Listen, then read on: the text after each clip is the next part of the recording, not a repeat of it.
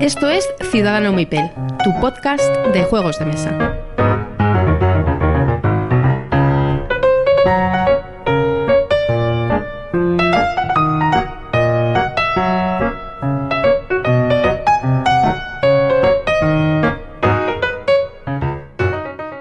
Hola y bienvenidos a Ciudadano Mipel. Un día más estamos aquí para un nuevo episodio, esta vez el número 20. Buenos días, Miguel, ¿cómo estás? Hola, buenos días, Jesús. Pues aquí ya, episodio número 20, efectivamente, ya se va acercando el, el aniversario. Y oye, no ha estado ni tan mal, ¿no? El ritmo de, de un, un, año, 20 episodios. Está muy Mira, bien. Entre, muy bien. entre dos, tres sem- eh, semanas por episodio. Ujú. ¿Quién nos lo iba a decir hace un añito? Está estupendo. Y además con Sí. mucha acogida de la gente, cada vez se escuchan mejor y más los, los programas y de hecho eh, esto se ve reflejado en el sorteo que realizamos y que hay ya 60 personas que han votado y han querido participar. Eso es, eso es, dentro de, dentro de nada. Así que nada, ya sabéis, el día 11 haremos el sorteo, el día del 11, mejor dicho, es el último día para votar, que es El 11 del 11, esto El 11 del no lo 11. había pensado, ¿eh? esto me suena... el 11 del 11. Podemos, sí. podemos aprovechar la publicidad por ahí encubierta. Acordaos, el 11 del 11, sorteo, pero de Ciudadano Mipel.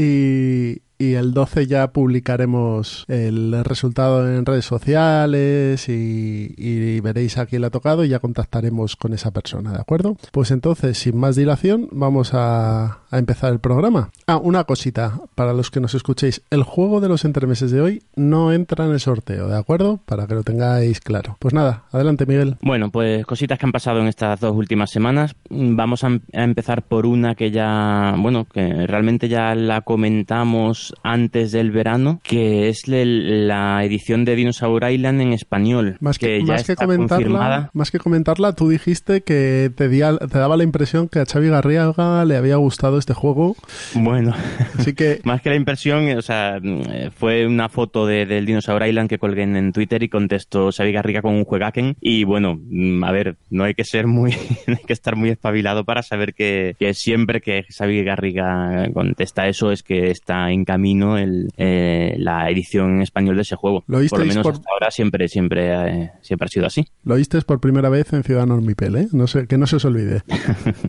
Sí, sí, así es. Hace, pues no sé, sería un poquito antes del verano. Sí, fue antes del verano. Es la forma que tiene él de, no sé, es como un chascarrillo que tiene para, para, para la comunidad, de, de decir que no es oficial, pero oye, que este juego, estad atentos que es muy posible que terminen de vir. Y lo que han hecho ahora, esta semana o la semana pasada, ha sido ya anunciar eh, que efectivamente, eh, de- en, en Essen creo que ha sido, ¿no? Cuando lo han anunciado. Creo que sí. Que el Dinosaur Island va a estar en castellano por, por Devir. Y es un gran, gran juego. Así que, chicos, Y es una buena noticia porque Devir tiene una distribución muy amplia por tiendas y por diversos canales. Y oye, Sí. pues mira, es un juego que, que está ahí, que ha gustado mucho y que yo creo que en castellano pues va a funcionar muy bien. Sí, sí, sí. Tiene texto, no, no mucho, pero tiene texto, con lo cual, pues, oye, pues se agradece que, Siempre- que salga una edición en castellano. Siempre- Y luego, pues, lo de siempre.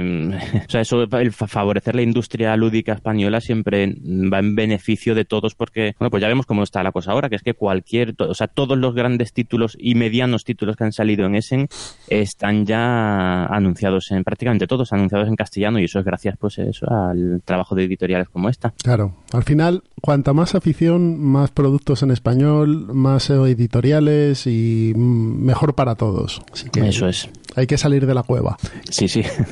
Estamos en ello, ¿eh? Esto no, no tiene nada que ver con lo que era hace unos añitos. Bien, pues el siguiente que tienes que comentarnos, ¿cuál es? Pues otra edición, es- todo lo que hemos dicho ahora para el Dinosaur Island de, en Devir, pues lo mismo para mm, Ediciones Primigenio, que va a sacar otro gran título que de los de este año de Essen, que es el Arquitectos del Reino del Oeste, Ar- Arch- Architects of the West Kingdom, que nada, que también lo va, también lo va a salir en castellano, en este caso por Ediciones Primigenio. Tú que tienes la edición de Saqueadores del Mar del Norte, yo no, no he podido ver el juego. ¿Qué tal la edición es? ¿Está bien cuidada? ¿Los La materiales son edición buenos? es muy buena. Los materiales son excelentes todos. El, el- el- los tokens son muy buenos. El cartón, el, el troquel es muy, muy de una calidad muy buena. Las cartas también. Eh, los mm, recursos eh, también. Sí, sí, todo. La verdad es que de calidad excelente es la. Pues nada, la es una edición buena de- noticia porque- Saqueadores del Mar del Norte. Imagino que este, este arquitecto, arquitecto se seguirá la misma. Claro. Yo supongo igual, que seguirá la misma línea que, que Mm. Saqueadores del Mar del Norte, que es uno de los juegos grandes que ha sacado este editorial. Y además será uno de los juegos con más eh, booth en Essen. La gente estaba muy interesada en verlo. Sí, sí, sí. A ver, ahora, el, el Arquitectos, dices, ¿no? Sí, sí, sí, sí, el arquitecto del, ma- Sí, de los por el, del el éxito que tuvo el de el Saqueadores. Un peso medio ligero, la verdad es que majete. A mí, bueno, no es mi, ¿cómo es? No es mi taza de té, pero, pero bueno, es un buen juego el, el, el Saqueadores. Muy bien. Así que este arquitecto, si sigue la misma línea, pues seguramente lo pille también, eh, lo probemos y a ver qué tal. A ver qué Que tal. creo que es más durete, ¿eh? que, que es un poquito más duro que el, que el Saqueadores. Muy bien. Así Pues que pues la nada, si- otra grandísima noticia. La siguiente noticia es... Bueno, pues que estamos ya a un mesecito de otro de los grandes eventos eh, lúdicos en, en España, que es, bueno, grandes eventos, la verdad es que es la segunda edición o la tercera, no recuerdo muy bien, las Game On, que se celebrarán el 7, 8 y 9 de diciembre en, en Madrid, en la nave, mm, dilo, dilo tú el nombre porque yo la no... nave. Bo- Butiche era una nave de mm, era una nave industrial donde se hacían ascensores eso quedó totalmente de- desmantelado y la convirtieron en una nave de eventos yo no he estado he visto vídeos de la pasada Game On y de otros eventos que se han hecho allí y tiene buena pinta vamos parece un sitio cómodo y yo creo Sí, sí. que, que este la evento- nave es, es, es- es espectacular, ¿eh? o sea, solo por ver mm, lo, mm, lo que han hecho allí es, mm, es un espectáculo. Si encima está todo lleno de, de juegos y de temas lúdicos, pues más lo vamos a disfrutar, claro. Esto, eso sí, no tiene nada que ver con las LES. Eh, también lo participa en la organización, eh, ayuda con la organización también la, eh, la misma asociación Ludorgosum que, que organiza las LES, Mm, pero es otro tipo de evento. Este es un evento bajo, mm, o sea, los organizadores esas, son esas Asmodee, creo, ¿no? Es un evento promocionado y, bueno, es el evento de Asmodee y de todas las empresas que usan su distribución. Por ejemplo, está Sí. Ludonova, que no es propiedad de Asmodee, pero usa la- la- el canal de distribución a tiendas de Asmodee. Eso es. Y- e invita a otras editoriales, si no me equivoco, ¿no? Es, eh, Creo que el año el- pasado no fue ninguna, pero no sé si este año irá alguna más o no. Bueno, a ver, a ver si va creciendo. El- es un evento muy diferente, es de, de demos, de juegos, de presentaciones. Eso- No es como las LES que vas allí a jugar, que bueno, las LES la verdad es que el 50% de las mesas también son de, de eventos organizados A ver, este y, es un- y demostraciones. Esto es, está, está destinado a mm, presentar juegos, presentar y de- hacer demos de juegos. Es un evento profesional. Al final es, el- como dice Miguel, es la presentación de los juegos de Asmodee y de sus editoriales eh, dentro del canal de distribución. No hay venta, cosa que yo creo que está bien, por otro lado, porque al final si tú ves el, por ejemplo, el, el Fábulas de Peluche, que es, que es un juego que va a sacar Asmodee en breve, te gusta, tú luego te vas a tu tienda y lo compras.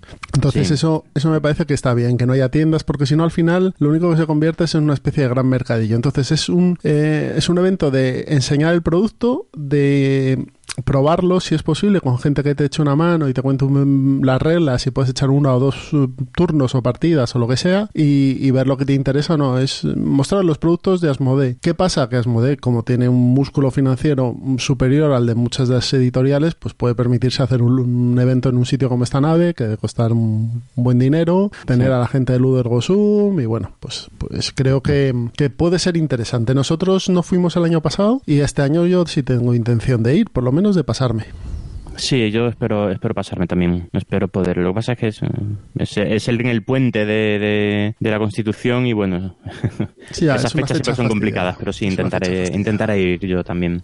bien Y bueno, la cosa también es eso, que vayan creciendo este tipo de eventos. Las LES ya hablamos de cómo ha crecido de forma brutal en los últimos años, que este también vaya creciendo y que a ver si en el futuro mm, dos ferias tan potentes como esta se unifican y, y lo que llevamos ya un tiempo mucha gente, lleva mucha gente diciendo de, de tener un gran evento en, en un, en un recinto como IFEMA o algo similar, mm, que creo que en España ya el mundo lúdico ha crecido como para tener Sí. un, un evento de esas dimensiones. en, en Es algo Barcelona que yo creo que es cuestión de tiempo. En Barcelona tienes las DAO, o el DAO, mejor dicho, Sí. que también es un gran evento y, y tiene mucha repercusión. Lo que pasa es que a nosotros nos pilla un poco lejos como para escaparnos a Barcelona un par de días, pero Sí. no por ganas, no por falta de ganas, mejor dicho, pero, pero a todos los que os pille cerca, el DAO es un gran evento juego lúdico que, que, está dentro, pues como las LES o, como Gameon, incluso a lo mejor más porque lleva más tiempo y, mueve muchísima gente. Sí, el caso es ese, que, que esto siga creciendo y, podamos tener una gran feria en, en, España. Es algo que la verdad pues sí. me gustaría, ¿verdad?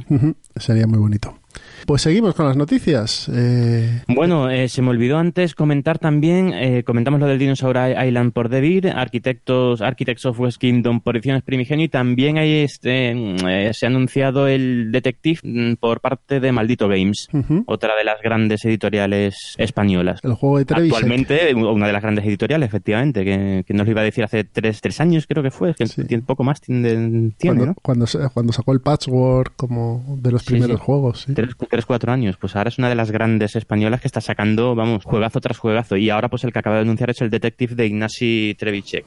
Es un juego de, deducción, un juego tipo detective asesor, pero bueno, incorporando alguna mecánica nueva relacionada con aplicaciones y, y, con, y con aplicaciones móviles, básicamente. Pero bueno, que parece que, que haya tenido una buena acogida ese juego, el Detective Stories, creo que se llama, o Detective Chronicle. Sí, y otra edición en castellano que vamos a tener, esta vez por parte de Asmodee, es Orbis de Space Cowboys un juego de, construcción de, construcción de mundos. En el fondo te pones en el papel de, un dios creador y vas creando mundos y, la verdad es que tiene muy buena pinta el, el Orbis. Mm. Así que pues otro, otro, otro que se va a unir al catálogo de juegos en, castellano, con edición en castellano. Ese estará en la Game On seguro. Habrá para, para verlo. Hombre, seguro, seguro, sí. Y por último tenemos lo de Terraforming Mars en Steam. Eh, sí, yo esto tengo mis dudas. no, no lo llegamos a comentar en el anterior eh, ah, episodio? Yo creo que no, pero... ¿no? lo sé. Si no, pues lo repetimos. Repetimos. tampoco pasa nada. Es que tengo yo mis dudas de si lo anunciaron ese mismo día y, al final lo comentamos. No, no, no recuerdo muy bien. El caso es que ya tenemos Terraforming Mars en, en Steam. Así que juego muy, muy, muy recomendable y a ver qué tal funciona en, en la plataforma a ver, eh, cuesta 25 euros y bueno,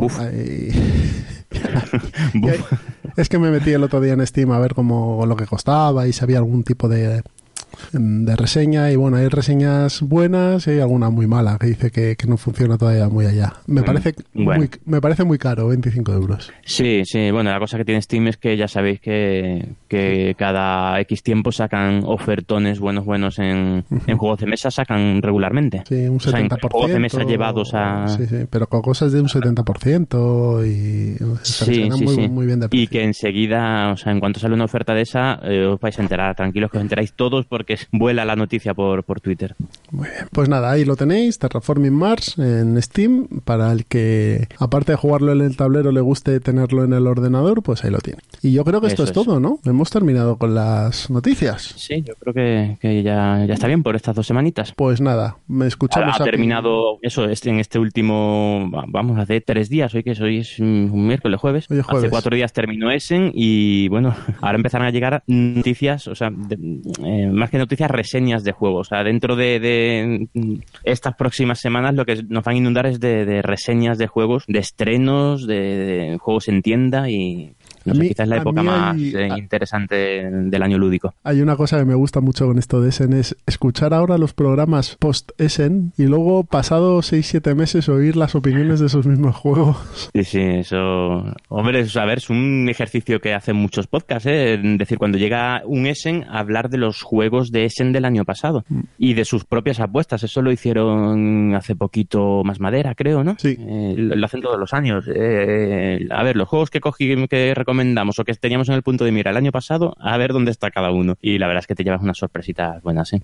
Bueno, pues nos vamos a escuchar unos amigos y pasamos a los entremeses. Así que hasta ahora. Hasta ahora. Rocío Baninkoff, El crimen de Alcácer, El asesino de la baraja, son casos que en su día ocuparon titulares y que Crónica en Negro repasa con los sonidos y testimonios de sus protagonistas. De la mano de Miguel Ángel Espada hay un nuevo episodio disponible cada primero de mes en iVoox. Y puedes seguirlo también en Facebook buscando Crónica en Negro y en Twitter en la cuenta arroba mespaznar.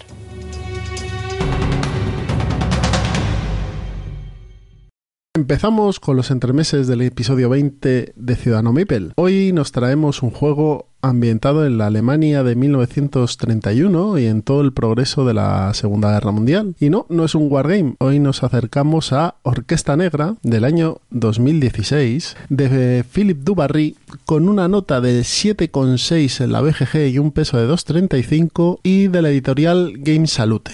Eh, Orquesta Negra eh, nos lleva a las conspiraciones que los militares y la sociedad civil nazi eh, realizaron en contra de Adolf Hitler. Eh, los que hayáis visto la película Valkyria de Tom Cruise es un acercamiento a, a la meca bueno, a la más que a la mecánica al tema del juego tú este lo probaste conmigo, ¿no, Miguel? Sí, sí, sí, lo probé hace, no sé, era un mes o así. Sí. Muy, una partida muy interesante, sí, me gustó mucho. Justo después del Brass vino el Orquesta Negra, que es totalmente diferente en, en todos los sentidos. Sí, estamos hablando de un juego cooperativo. Sí, es un juego cooperativo que además eh, gana el equipo, es decir, eh, si se pierde, pierden todos, y si ganan, ganan todos, da igual que, que sobrevivan o no. Y... O que estén enchironados, ¿no? O que estén enchironados o no, que eso es una de las cosas que ahora hablaremos.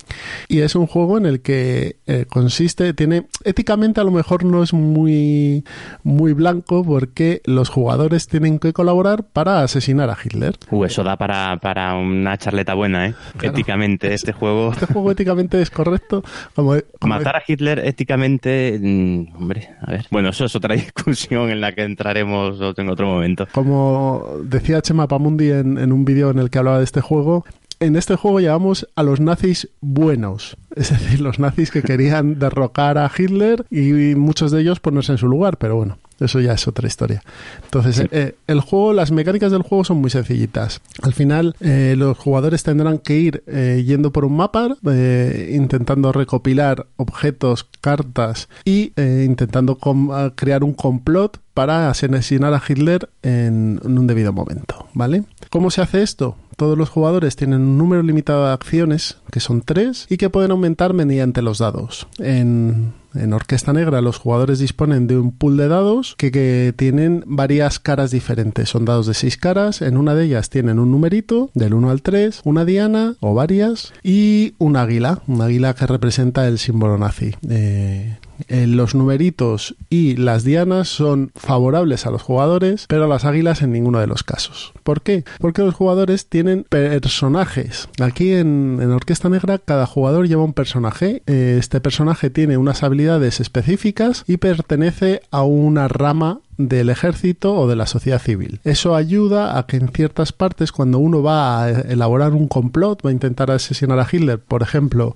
con un francotirador, si eres de una de estas eh, facciones, lo tienes más fácil que si no lo eres, ¿de acuerdo? Entonces tú con tu personaje, pongamos que cogemos al personaje a von Stauffenberg, que es el personaje de Tom Cruise en Valkyria, el, el que lleva el parche. Este personaje tiene unas habilidades eh, exclusivas suyas, tiene un rasgo que es eh, miembro de la Wehrmacht, del ejército alemán, y tiene un nivel de sospecha, porque claro, como somos conspiradores e intentamos matar a Hitler, la sospecha es importante que no sea muy alta. Entonces, cuando empieza el juego, eh, los jugadores pueden hacer tres acciones, como os he dicho antes. Y una de ellas se llama conspirar, que es tirar un número de dados igual a las acciones que tienes, uno, dos o tres, y dependiendo del resultado pasarán cosas. Si salen dianas, eh, se acumulan en un pequeño pool hasta que llegan a tres. Cuando se tienen tres dianas, se puede subir un nivel, la motivación del personaje, que es lo que permite que llegue a, adquirir esas habilidades, como subir niveles, haceros una idea, y eh, permite también que esté motivado para asesinar a Hitler, o bajar un track muy importante que es el track de apoyo militar a Hitler, que luego os explicaré. Quedaros con este concepto, apoyo militar. Eh, los jugadores cuando tiran tienen que decidir entre ellos, y esto sí que es una de las mecánicas que me parece más interesante, porque hay que ir balanceando entre los diferentes jugadores, ¿no lo crees, Miguel? Sí, sí, así es. a ver, cada jugador. Bueno, hay una cosa muy interesante que es las distintas formas de, acabar con Hitler. Los complots. Eh, los distintos complots. o sea, temáticamente, temáticamente me parece excelente. O sea, tienes el tema del francotirador, tienes un, puedes acabar con él mediante una explosión, eh, envenenarlo. O sea, hay una, una serie de, de, complots distintos. Entonces, cada personaje, a cada personaje le, cada personaje tiene una habilidad especial que le, que le otorga mayor probabilidad de, de llevar a cabo una, una, un complot u otro. Y además va a recolectando durante la partida una serie de, utensilios, de, objetos. de objetos que va a favorecer ese complot o el complot de, otros mm, compañeros. Entonces ahí las sinergias que encuentras entre los personajes, eh, eh, cómo vas, eh, tienes que, equilibrar si yo me dedico a ver con lo que tengo, yo voy a intentar hacer un complot, o sea, voy a intentar envenenar a Hitler o voy, me voy a desplazar mejor a, a Frankfurt a llevarle unas pistolas al francotirador, o, mm, todo eso está, está muy, muy, muy bien equilibrado, muy bien implementado y temáticamente está llevado de forma, vamos, espectacular. Sí, como dice Miguel, la colaboración y la y cómo, cómo vas moviéndote y balanceando con el resto de los jugadores eh, es muy importante. Si tienes que estar en todo momento, tienes que estar atento a lo que tienen tus, tus compañeros. Porque si vas, si intentas matar a Hitler tú solo, vas... Vas complicado. Vas, sí, sí, es fracaso asegurado. El eh, Orquesta Negra dispone de un tablero en el que hay varias localizaciones que representan el mapa de Alemania y de Polonia y un poco de Francia, o sea, una, una zona donde, donde se expandió el Tercer Reich y además dispone de cartas, ¿vale? Hay unas cartas, como dice Miguel, de jugadores donde están los complots y además hay cartas que te permiten, em, bueno, pues activar algún tipo de, habilidad o hacer algo que no te permiten las acciones convencionales. Son las cartas de, de, están las de complot y las cartas de, documentación falsa y de, y de, otro tipo de, habilidades. Ahora mismo no me viene a la cabeza, disculpadme. Y estas cartas son de los jugadores y se juegan boca arriba. O sea, tú cuando robas una carta en una de tus acciones, esa carta la pones boca arriba. Entonces todo el mundo puede ver lo que puedes hacer o lo que no puedes hacer hacer y cómo puedes ayudar o no.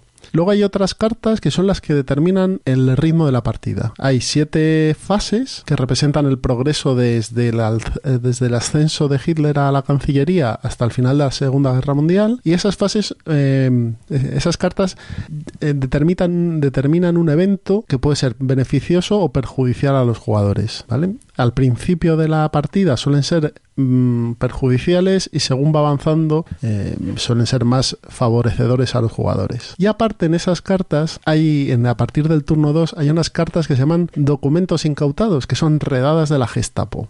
Cuando sale una de estas cartas, cuando un jugador hace sus acciones, cuando termina de hacerlas, coge una carta y es como si pasase el tiempo. Coge una carta de acción y se lee el evento que hay. Pero si este evento es el que os he comentado, el de documentos incautados, se mira el nivel de sospecha de los jugadores que os he comentado antes. Y este nivel de sospecha va subiendo y bajando según acciones que va realizando. Entonces, cuando el nivel de sospecha está en extremo, te vas a la cárcel. Te, te quedas allí y entonces no puedes realizar ninguna más que coger una carta de interrogatorio, que esta es secreta y tienes que decidir qué haces para poder salir de la cárcel o no perjudicar a tus compañeros y mantenerte allí. Esta decisión me parece muy chula, Miguel. Sí, sí, sí. A mí en la partida no me tocó coger, robar ese tipo de cartas en ningún momento, pero bueno, es algo que se agradece para evitar efecto líder, para tener cierta, o sea, que haya información oculta al resto de los jugadores. No sé, me parece un acierto. En, los cooperativos hay que, no sé, es algo que, algo necesario. Yo, a mí y además temáticamente todo, todo esto temáticamente está muy bien hilado, ¿eh? Claro, si entras allí y empiezas a cantar como un ruiseñor, pues tú saldrás, pero alguno de tus compañeros se meterá dentro.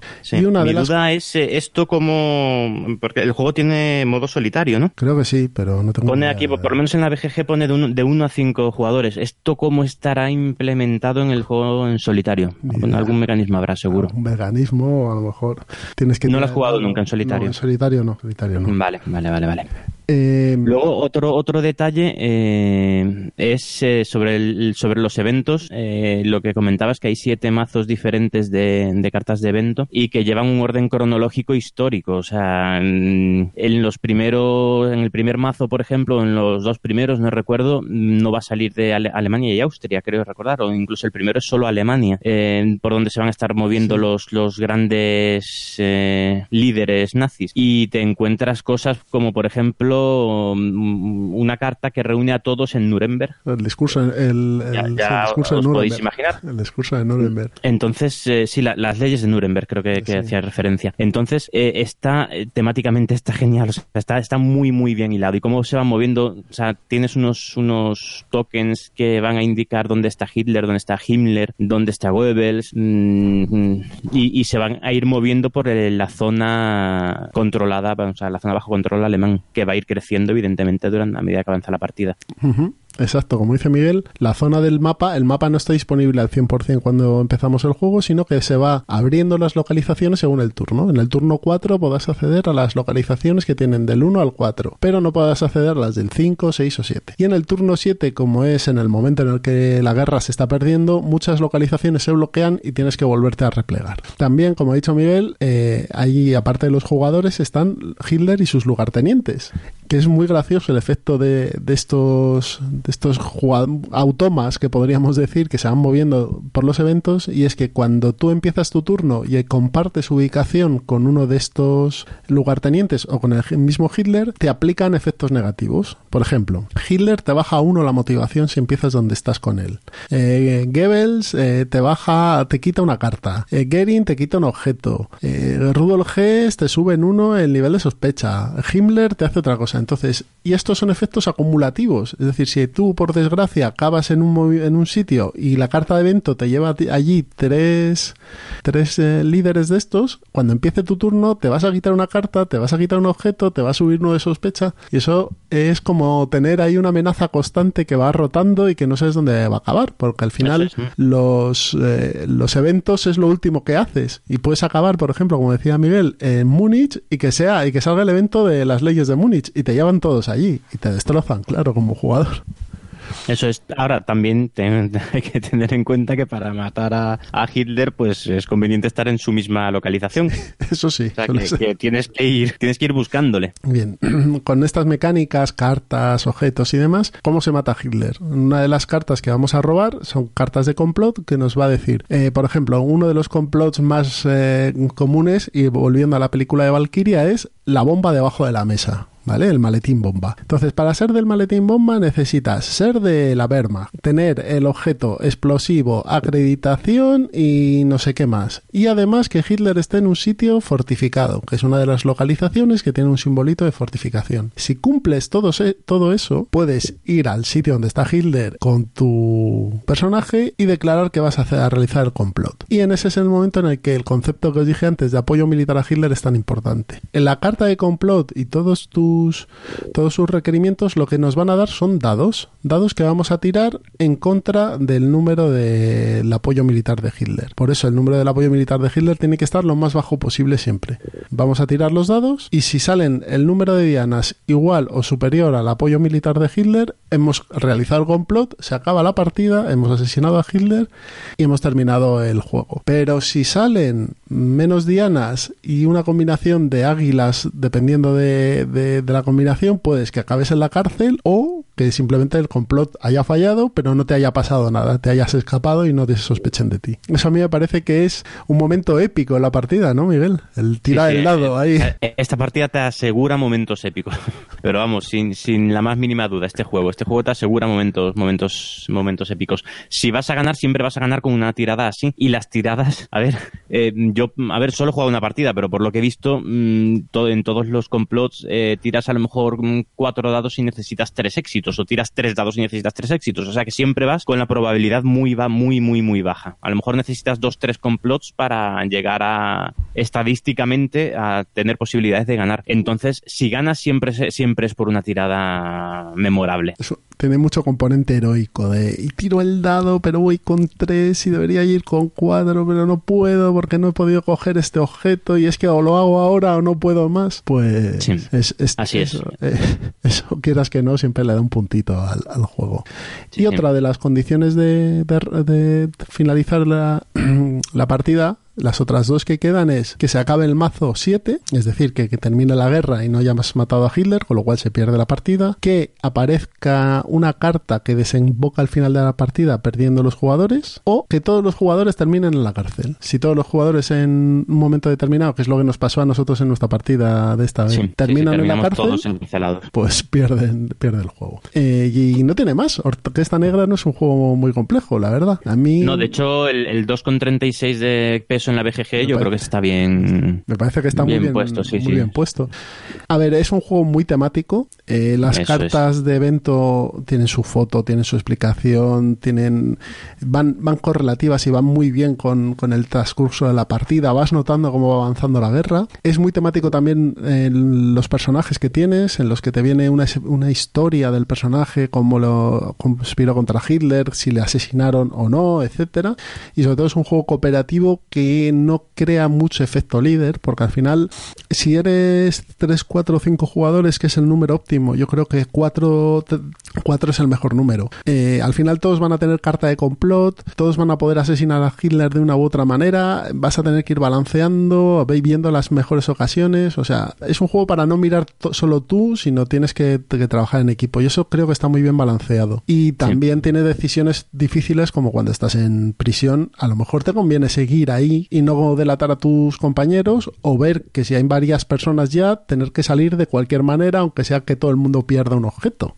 Entonces, bueno, eh, me parece que está muy bien equilibrado. Creo que no es un juego para jugarlo a menudo, sino que hay que darle airecito y tomarlo de vez en cuando, pero bueno, es un juego muy recomendable, con una edición de Ludonova muy chula, muy, muy interesante. Es un juego que además necesitaba estar en español porque tiene bastante texto y que está disponible, así que os animamos a jugar a Orquesta Negra, ¿no, Miguel? Sí, sí, muy recomendable. Eh, el, la fuerte de este, fuerte de este juego no es, eh, no es, no son las mecánicas, es clarísimamente el tema y la historia que cuenta. O sea, terminas la partida y, lo que recuerdas es una historia de, tu personaje, de lo que le ha ido pasando, de cuando, cuando fui a Polonia y que encontré no sé qué, me volví a, Alemania, le di el fusil de francotirador a este no sé quién, y o sea, toda esa historia que va creando, o que estaba tranquilamente en Nuremberg cuando llegó... llegó la plana nazi. Llegó la, plana mayor, eh, contando es lo que recuerdas, y los intentos, por supuesto, los intentos de, acabar con Hitler. Yo me acuerdo. O crea una historia estupenda. Yo me he quedado con unas ganas de repetir enorme. y de probarlo en solitario también. ¿Sí? Sí, sí. sí. Yo creo que tiene que funcionar muy bien en solitario. No sé, y a mí nunca me llama la atención, fíjate. Yo lo tengo desde hace bastante tiempo. Lo he jugado varias veces con varios grupos diferentes, pero nunca me ha llamado la atención jugarlo en solitario, no sé. me parece que es un juego más de... El tema que me atrae mucho para jugarlo en solitario. Eso sí, el tema está muy chulo, está muy chulo. Bueno, pues ya sabéis, Orquesta Negra eh, de Ludo Nova, lo podéis encontrar, yo creo que todavía está a la venta, así que si os apetece un juego temático tenso y divertido, pues nada, aquí lo tenéis. Pues vamos a pasarnos a las reseñas rápidas, ¿no? Ah, venga, vamos a ello. Venga, por ello, hasta ahora.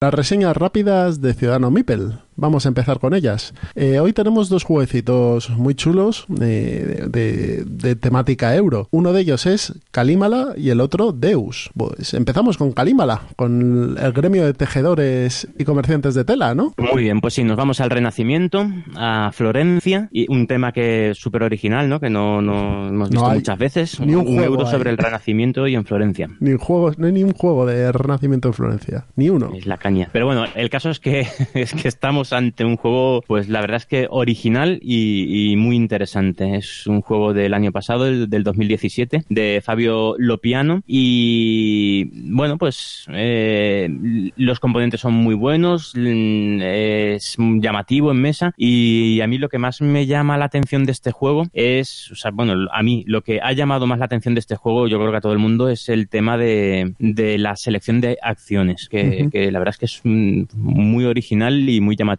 Básicamente se trata de un juego, de un, es un euro muy, muy euro, ¿vale? Mecánicas, las mecánicas son muy, muy de euro, de mover cubos. De hecho, la, la mecánica principal es, es control de, de áreas, vamos, de mayoría.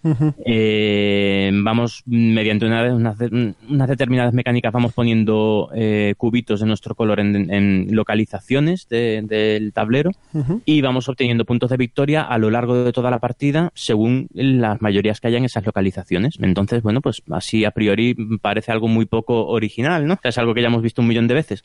Pero la forma de realizar las acciones y de puntuar en este juego a mí me parece realmente muy original y muy, muy bien traída. Eh, tenemos una, una, matriz en el tablero eh, en la que es una matriz de 3x3, en la que vamos a ir poniendo, en cada partida se ponen unos tokens que indican las acciones, las nueve acciones que hay, pues las vamos a poner en esa matriz. Bueno, no son nueve exactamente, pero bueno, a ver, vamos a explicarlo de forma rápida. En esa matriz de 3x3 tendríamos en cada, en cada una de esas nueve posiciones una acción, ¿vale? Que va a ser diferente en cada partida, porque esa acción se realiza poniendo un token al azar, ¿vale? O sea, hay varios tokens de acciones, salen los ocho que son, porque veo que la del medio eh, es, es, fija y tú vas poniendo. Eso es. Salen ocho y vas, o las ocho que sean. Eso es, eso es. Eh, son todos muy sencillas. ¿eh? Obtener madera, obtener piedra, hacer un barco, hacer un, todo, vamos, ya os hacéis una idea, ¿vale? Hacer telas, que al final es lo que de lo que va el juego. Entonces, en esa matriz de 3x3, de 3, por 3 en medio entre cada una de, de, de, esos dos tokens, eh, hay una casilla en la que podemos poner nuestros discos. Un disco de nuestro color. Entonces, tú en tu turno simplemente coges uno de tus discos y lo pones en una de esas posiciones. Entre dos eh, casillas de acción. Bueno, entre dos, sí, entre dos acciones, porque las casillas de acción realmente son esas que esos juegos que quedan en medio. Entonces, según donde pongas tu disco, realizas las dos acciones eh, que están adyacentes a ese disco. En cuanto lo pongas, ¿no? En, cuanto, lo pongas, lo pones y realizas esas dos acciones en el orden que quieras. Entonces, claro, en cada partida eh, la unión de esas acciones va a ser diferente. En cada partida es, es completamente diferente eh, las acciones, mm, el orden que vas a llevar para realizar las acciones. En unas partidas vas a poder, por poner un ejemplo, coger madera y realizar telas con un solo disco y en otras partidas vas a necesitar una combinación de distintas acciones para realizar esa, esas mismas tareas. Eso ya le da un punto muy, muy mm, jugoso al juego. El tema de cómo seleccionas las acciones. Pero es que luego además tú vas poniendo unos discos ahí y en el momento, o sea, eh, tú pones tu disco, ¿vale? Yo imagina porque pongo mi disco verde. Luego viene otro jugador y pone encima su disco para realizar esas dos acciones y eh, todos los jugadores realizan, todos los discos que están debajo van realizando también eh, esas mismas acciones, ¿vale? Muy bien. Entonces ahí ya empieza a combar la cosa. Te interesa ponerte en sitios en los que ya haya muchos discos tuyos para ir potenciando tus, tus discos. Que si tienes dos discos, haces esa acción dos veces. Eso es, eso es. Y en el momento en el que se pone un disco, eh, se pone el cuarto disco, ¿vale? En, el momento en el que en uno de esos huecos eh, hay ya un cuarto disco, se coge el de abajo del todo, ese ya no realiza ningún tipo de acción y se lleva a la zona de puntuación, ah, que es otro, o es el otro punto interesantísimo de este juego, que es la cómo se realiza la puntuación. La puntuación va a ser muy lineal durante toda la partida, ¿vale? Hay, hay ¿cuántas eran? 15 losetas de puntuación que van a puntuar. O sea, hay, hay 15 tipos de puntuación distinta, ¿vale? Todos por mayorías. Una asociada a cada localidad, a cada localización, eh, que son seis localizaciones, creo recordar, en Europa y otras cuatro en, en Florencia, en edificios de Florencia. Esos son ya 10 localizaciones. Pues de las 15 losetas, 10 van a ser... Eh, mayorías, eh, o sea, van a dar puntos por quién tiene mayoría en, cada una de esas localizaciones. Las mayorías se consiguen enviando telas a, a distintos ese, punto, cuando tú coges un disco y lo pones sobre esa localización, ¿eh, ¿la puntuación es automática o es al final de la partida? Eh, es, es, al final de ese turno. O sea, tú pones un disco, es el cuarto, pues entonces coges el disco de abajo del todo y lo pones en el... En, Barcelona, por ejemplo. Barcelona no, es no, no, no, no, no, es así, no es así, no, no. Ah, ahí en, en, la esquina superior izquierda del tablero, si si tenéis abierto el lado BGG, lo podéis ver en alguna foto, hay un hay tres filas de tokens, ¿vale? De, de, troquel, ¿vale? De cinco, cinco posiciones cada uno. Mm, entonces, eso es completamente configurable en cada partida. En cada partida, esos esas tres filas de cinco se ponen eh, de forma totalmente aleatoria. Entonces, cuando se libera el primer disco por ser el cuarto, ¿vale? Cuando el primer disco es liberado para puntuar, coges ese disco y lo llevas a la primera posición de esos 15, de esos 15, de esas 15 puntuaciones, arriba a la izquierda. Arriba a la izquierda. Entonces lo pones, pones el disco en el primero y en ese momento se puntúa lo que diga ese token. vale, ¿Entiendes? Entonces, si ese token eh, corresponde a Barcelona, por ejemplo, pues se puntúa, se mira quién tiene mayoría en Barcelona. Entonces tú desde el principio de la partida, además de ver la matriz de 3x3 de acciones, también ves en qué orden se van a ir, en qué orden a lo largo de la partida se van a ir puntuando las, mayorías. Entonces, si la primera eh, localización que se puntúa, por ejemplo, es Barcelona, pues en, el primer turno va a estar todo el mundo como loco para intentar mandar eh, mercancías a Barcelona para tener mayoría ahí, pero en el resto de la partida ya no va a importar absolutamente nada lo que tengas en esa localización. Vale, vale, ya lo veo. Y, lo, y después lo mismo, en las mayorías de materiales, mayorías de, telas, de bueno, hay una serie de mayorías, son 15 en total. Y en cada partida el orden en el que se punta es totalmente diferente. Entonces siempre tienes una sensación de voy tarde, voy tarde. en este turno se puntúa la se puntúa eh, X y en el turno siguiente se puntúa Y. ¿Qué hago? ¿Intento en este turno conseguir algún puntito más para este o, voy ya para el de dentro de dos o tres puntuaciones? Entonces mm, es muy interesante. En la primera partida es complicado pillarlo. ¿eh? de hecho, vamos, mi primera partida fue un desastre absoluto. Me llené de telas y no las mandé a ningún lado. Me quedé yo ahí envuelto en un millón de telas. Muy bien. Y la partida siempre llegaba tarde, siempre llegaba tarde. En este se puntúa la madera, pues venga, voy a conseguir madera, pero ya ya eh, lo, veía tarde, era tarde. Uf, me he llegado tarde. Pues en la siguiente que se puntúa no sé qué, pero lo tienes que planificar con dos o tres turnos de antelación, entonces yo siempre lo miraba al siguiente, a lo, siguiente que se va a puntuar y ya, ya era tarde. ¿Que cuándo termina la partida? Eh, cuando se han puntuado las 15 las 15, las 15 de puntuación, cuando se han ya activado las 15. va, muy rápido ¿eh? y la, la, la acumulación de puntos de victoria es muy lineal durante toda la partida. Vale, vale, vale. Así que muy, muy interesante, muy recomendable este Kalimala. Hay edición en español de, la gente de Arrakis Games y supongo que no será excesivamente caro este Kalimala, ¿no? Este entra dentro del peso de eh, euros medios, euro medio. Vale, o sea, uno de estos, como decimos nosotros, de fondo de armario, ¿no? Sí, eso es, efectivamente. Mm. Kalimala... Sí, sí, no, no es un indispensable en tu colección, pero es un juego que, oye, de vez en cuando se agradece jugar, sí. Es agradable de jugar, se juega rapidito, es un buen juego, sin un buen fondo de armario. Está en, los 40 euros el Kalimala. Pues por ese dinero sí es un, buen euro ¿eh? para tener ahí. Bien, y el siguiente que traías era Deus. Deus, para mí es uno de mis juegos favoritos, el Deus. Grandísimo juego de 2014, eh, de Sebastián Dujardin. Sebastián y... ¿Eh? Sebastián Dujardino, como se diga. de, ese. es un juego básicamente de, cartas, de combos de cartas. Eh, es un juego... Ah, este, la, mecánica al principio es un poquito... O sea, tú en, tu turno puedes realizar dos acciones distintas simplemente que es jugar una carta o realizar una ofrenda a un, dios, básicamente. Y cada vez que juegas una carta, de un, hay, hay varios tipos de edificio, ¿no? Mm, juegas una carta, colocas un edificio en el tablero y pues vas expandiendo tu, tu, civilización, tu reino, tu... El tema está un poquito, un poquito pegado, pero bueno, vas expandiendo tu civilización con distintos tipos de edificio. Eh, la cosa es que cuando juegas una carta, juegas esa carta y el beneficio que te da todas las anteriores cartas de ese tipo que has jugado. O sea, es otra mecánica así, mm, a mí me parece súper interesante. Si vas combando cartas una con otra dentro de, lo, de las pilas de, cartas que vas generando. Eh, a mí me, parece muy, me pareció muy chulo cuando lo jugamos. ¿eh? El, Y además tienes que ir equilibrando porque te puedes desequilibrar en las, en las pilas de carta y lo pasas mal, ¿eh?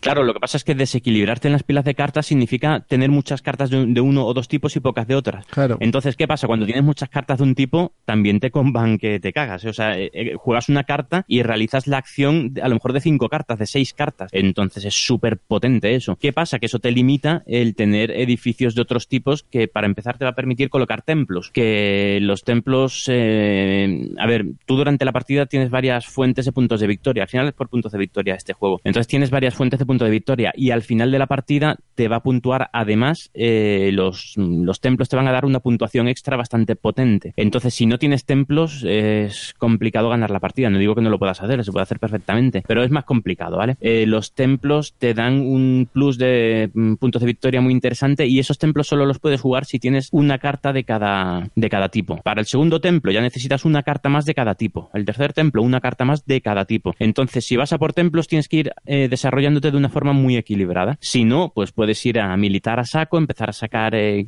cartas de eh, militares y, a zurrar ahí a todo el mundo. Hay muchos caminos para, conseguir la victoria en este, en este juego. Es realmente muy interesante. Además está muy equilibrado el tema de, las cartas con el tema del tablero. O sea, no es un juego en el que el tablero... Hay muchos juegos de combos que al final el tablero es un poco, un poco pegote, ¿no? Un poco... Mm, que el juego principal es, son las cartas, no sé si me estoy explicando. Sí, hay juegos de estos que las cartas son lo que mandan y el tablero está ahí para mover alguna ficha de un lado al otro. Sí, eso es. De hecho, por ejemplo, un ejemplo clarísimo de un juegazo que realmente todos son las cartas y el tablero mm, es bastante, hombre, no voy a decir prescindible, pero bueno, que es el Terraforming Mars. En el Terraforming Mars el tablero eh, sirve para darte unos cuantos combos y bueno, los puntos de victoria de, las ciudades y tal por el tema de los bosques alrededor, pero lo potente son las cartas, clarísimamente. O sea, el Terraforming Mars, lo, fuerte, lo potente y lo que lo hace un juegazo es, es el combo que vas consiguiendo con las cartas. Pero el tablero no está tan bien desarrollado, creo yo. No, el tablero hasta, bueno, es... Hombre, está bien, es necesario. No estoy diciendo tampoco que sea absolutamente prescindible. Es necesario y además los puntos de victoria de los bosques alrededor de las ciudades y tal, pues tiene su importancia. Pero bueno, pero tiene un, es, o sea, es, ahí es el 75% son las cartas y el 25% es el tablero. Claro, vas a estar, este... vas a estar colocando cartas en Terraforming Mars antes que haciendo acciones en el tablero. Es así. Sí, en este juego, no. En este juego mm, está todo muy equilibrado lo que es el, las cartas y lo que es el tablero. Tienes que tener un ojo bien puesto en las dos cosas. Y no sé, es eh, muy, muy interesante. El tablero también es modular. según el número de jugadores va a haber más o menos módulos. Es mm, aleatorio, en cada partida va a salir muy diferente y bueno, muy muy interesante. Hay distintos tipos de terreno, mm. en función de esos tipos de terreno vas a poder componer unos edificios u otros y además vas a generar unos recursos u otros y con esos recursos pues vas a poder ir realizando las acciones de los edificios o comprando otros edificios, claro. Muy bien. Y muy muy muy muy interesante. Creo que queda clara la idea de qué tipo de juego es. ¿Este tiene edición en español? Creo que no, ¿no? Eh, me parece que no. No, este no. Y había que y yo creo que el Kalimala era fácil, este, este Deus es un poquito más complicado de conseguir. ¿eh? Y hay que pintar, las, hay que pintar las fichas verdes, ¿no? Que no se ven. no, bueno, eso me pasó a mí. En, sí, es verdad que hay. A ver, la edición que tenía yo, eh, la madera, que a ver, estoy hablando de memoria. Creo que era la madera que en las cartas se representa con fichas, con, con iconos marrones, creo. No, eran verdes. O verdes. Eran, las verdes, eran las cartas verdes y las fichas eran marrones. Eran marrones. Pero también había, fichas, había fichas marrones mm. también. O sea, era una cosa rarísima. Era un lío total que tuve que pintar las 20 o 30, los 20 o 30 cubitos de, de uno de los recursos, los, tuve que pintar, sí, sí. Pero eso me pasó en mi edición, pero sé que hay ediciones en las que no, ese problema no, no existe. ¿eh? Bueno, pues hemos hablado de Calímala, hemos hablado de Deus, dos juegos que os recomendamos aquí en las eh, reseñas rápidas de Ciudadano Mipel y vamos a pasar con la charleta, ¿vale? Pues allá vamos. Hasta ahora. Hasta ahora.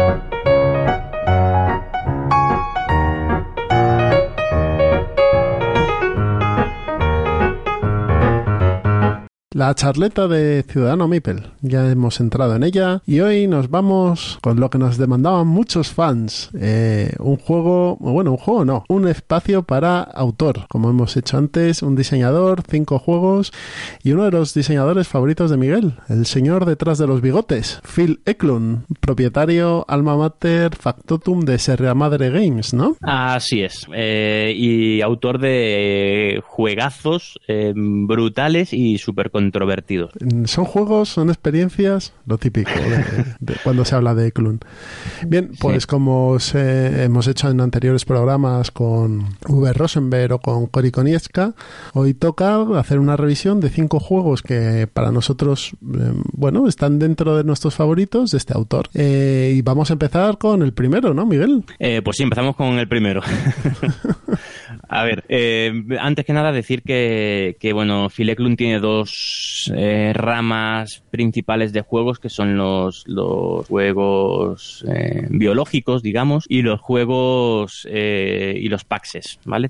Juegos históricos. Sí, históricos. Son totalmente diferentes unos, unos de otros. Se, quizá la característica común más clara es que todos, todos, todos sus juegos tienen manuales infames.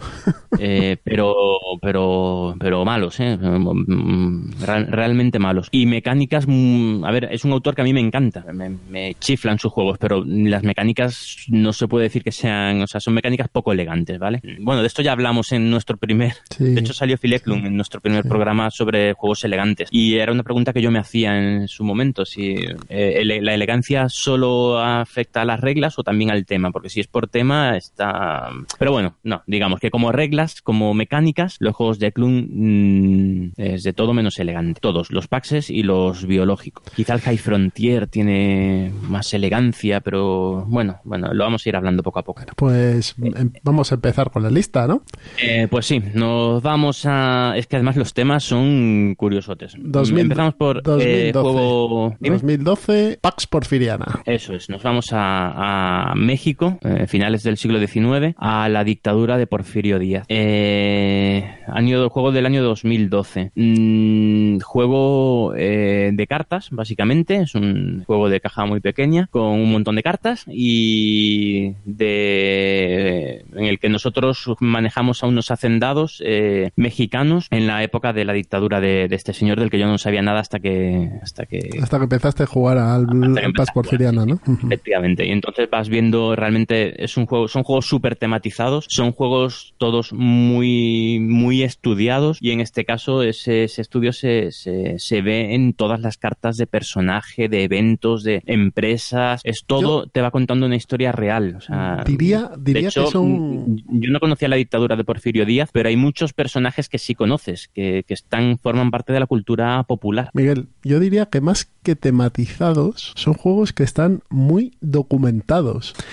Y que en las cartas, por ejemplo, de Paz Porfiriana, y que luego veremos posteriormente, eh, hay una documentación enorme, en letra súper pequeña que te explica la carta y demás. Son juegos con mucha documentación. Sí, sí, sí, así es. Y eso le da un empaque al juego muy bueno, ¿eh? O sea, ya desde el momento en el que coges tu personaje, eh, ya mm, ves los personajes y todos, todos los nombres de los personajes principales, de los de los hacendados, todos te suenan, de primeras te suenan. Este, el nombre me suena y ya entonces te interesa y te vas leyendo la historia, unos te suenan más, otros menos y, bueno, tienen, tienen una serie de habilidades especiales en función de lo que ese personaje era. Entonces, bueno, son el, el Pax Porfiriana es un juego de unos seis jugadores. De este, este le dedicamos ya una, un entremés, creo recordar. Le, dedicamos un entremés y luego también Miguel eh, eh, tiene un programa en el que colabora en Jugando con los Abuelos que habla de Pax Porfiriana. Así que os remitimos aquí a, a las múltiples referencias sonoras que tenemos de este juego, a mí es el que más me gusta, ¿eh? de, decirlo. Sí. pero bueno, es eh, quizás controvertida mi opinión, pero sí me gusta mucho. Me parece que es un juego que está muy chulo, el Passport sí, pues sí, sí, es un juegazo. A mí este juego me, encanta. Eh, y efectivamente, nos remitimos a esos programas porque ya hemos hablado bastante de este juego, tenemos que hablar de cinco, pues quizá este es del que menos hablemos, ¿no? Creo sí, yo. Sí, sí, será el que menos hablemos. comparte muchas cosas con el Pax Renaissance. y sobre todo un sistema de final de partida que para mí es mm, genial. O sea, es un sistema de final de partida que le da una tensión al juego brutal, tanto a este como al Renaissance, brutal desde el minuto uno. O sea, desde que sacas la primera carta, desde que compras la primera carta, ya estás pensando en, cómo cerrar la partida y o sea, no sé, es una, una tensión realmente brutal, brutal. Este juego es muy, muy oportunista, es, depende de las cartas que tengas en cada momento en el mercado, puedes ir genial, pero en una partida de cinco jugadores, cuando vuelva tu turno ya la partida se ha acabado sin que te hayas dado ni cuenta. Entonces, bueno, tiene esa tensión que, que se agradece muchísimo en un juego. Bueno, pues si quieres pasamos al siguiente. Que... Sí, decir que el Pax Porfiriana tiene una edición espectacular de Más que Oca, eh, una edición española realmente magnífica, eh, muy bien de precio y muy recomendable. Para mí este juego es un básico en, en mi colección. Le tengo puesto, estoy buscando un 8, un 8 y medio. Y lo tenéis, eh, en, lo tenéis en Yucata también para poder jugarlo online y muy bien, muy bien implementado, la verdad. Sí, sí, sí, funciona genial. Funciona muy, muy bien. Este juego no es para pieles sensibles, ¿eh? O sea, este juego se basa desde el primer minuto en ir construyendo como buenamente puedas tu emporio empresarial, mm, excesivo, sobre todo consiste en dar mm, collejas y puñaladas y, patadas a tus rivales. O sea, esa es la principal mecánica del juego, es apuñalar a tus rivales, una vez y otra vez y otra vez. Bien. Así que pues pieles sensible, por favor, no.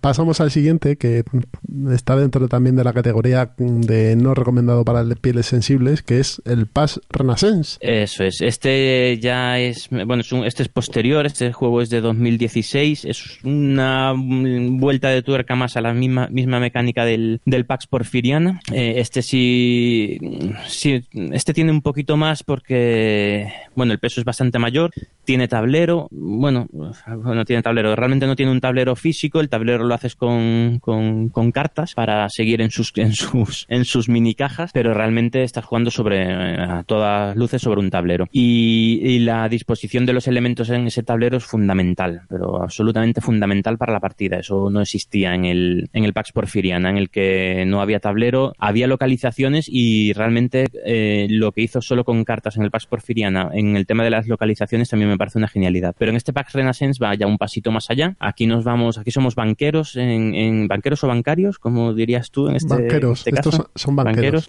Va, eh, manejas a un banquero de la, durante el Renacimiento y eh, unos banqueros que van financiando unas determinadas acciones, eh, moviendo tus hilos en la sombra, provocando revueltas, eh, provocando, financiando guerras, eh, financiando mm, rutas comerciales, eh, pagando a determinados, mm, siendo mecenas de determinados eh, personajes históricos, artistas, descubridores, mm, religiosos, guerreros, Ro- filósofos, pensadores, de todo, nobles, de todo. Cada, cada uno, mm, o sea, hay, tres religiones diferentes también que basta tener que ir mm, según tus intereses eh, promocionando o evitando. No sé, todo el tema está, está muy bien metido. Igual que en el Pax Porfiriana, eh, la, eh, la documentación que tiene este juego es brutal, pero brutal. Y además este juego te lo enseña mejor todavía por los textos que tiene, que en el Pax Porfiriana no, no están esos textos, están los iconos, la iconografía, puedes deducir lo que hacía, lo que el tema del personaje, pero en este es que cada, cada una de las acciones de- de- del personaje tiene su texto que te mm, en el que te justifica por qué este con este personaje, por ejemplo, puedes matar a un obispo, por ponerte un ejemplo, o provocar un- una revuelta en Hungría. Está muy, muy documentado y la verdad es que las cartas están, están muy bien.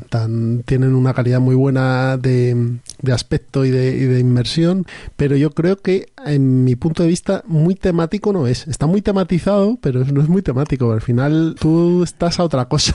Hombre, quizá aquí es un poquito más difícil de ver el tema que en el Porfiriana, quizá, pero bueno, pero al final tienes ahí el tablerito y vas, vas viendo cómo se va extendiendo una religión o vas viendo cómo provocas, eh, eh, cómo asedias Estambul, no sé, vas, también se ve, ¿eh? No- A ver, yo creo yo- que no está tan oculto el tema. Yo no, no diré que es un mal juego y que no me guste, pero a mí me deja un poco más frío que el Porfiriana. Sí. Este, a ver, este juego necesita más partidas, bastantes más partidas que el, que el Porfiriana. Yo en este juego, mi primera partida, me quedé yo, pero esto que es, no me he enterado de nada. O sea, terminó la partida y estuve a punto de ganar, pero, o sea, no, no, me enteraba de nada. Y mira, y nos lo explicó Carte, o sea, que la explicación fue de 10, de, de- vamos, fue de 11 sobre 10. Eh, pero aún así, yo terminé la partida y no, no, no, esto no, este juego no lo he pillado. No, no le he pillado la mecánica, no le he pillado, no, no le he pillado nada. Y, a- y me costó 3, 4 partidas cogerla. Y ahora mismo, pues mira, estoy mirando, le, le tengo puesto un 9,4 en la BGG y si no es mi, o sea, está, es mi top 2, 3, o sea, está entre mis tres juegos, favoritos. Es un juego que, o sea, con una tensión espectacular. Más incluso que en el Pax Porfiriana. Es, mm, el sistema de final de partida es brutal, absolutamente brutal. Eh, eh, siempre te falta una acción, siempre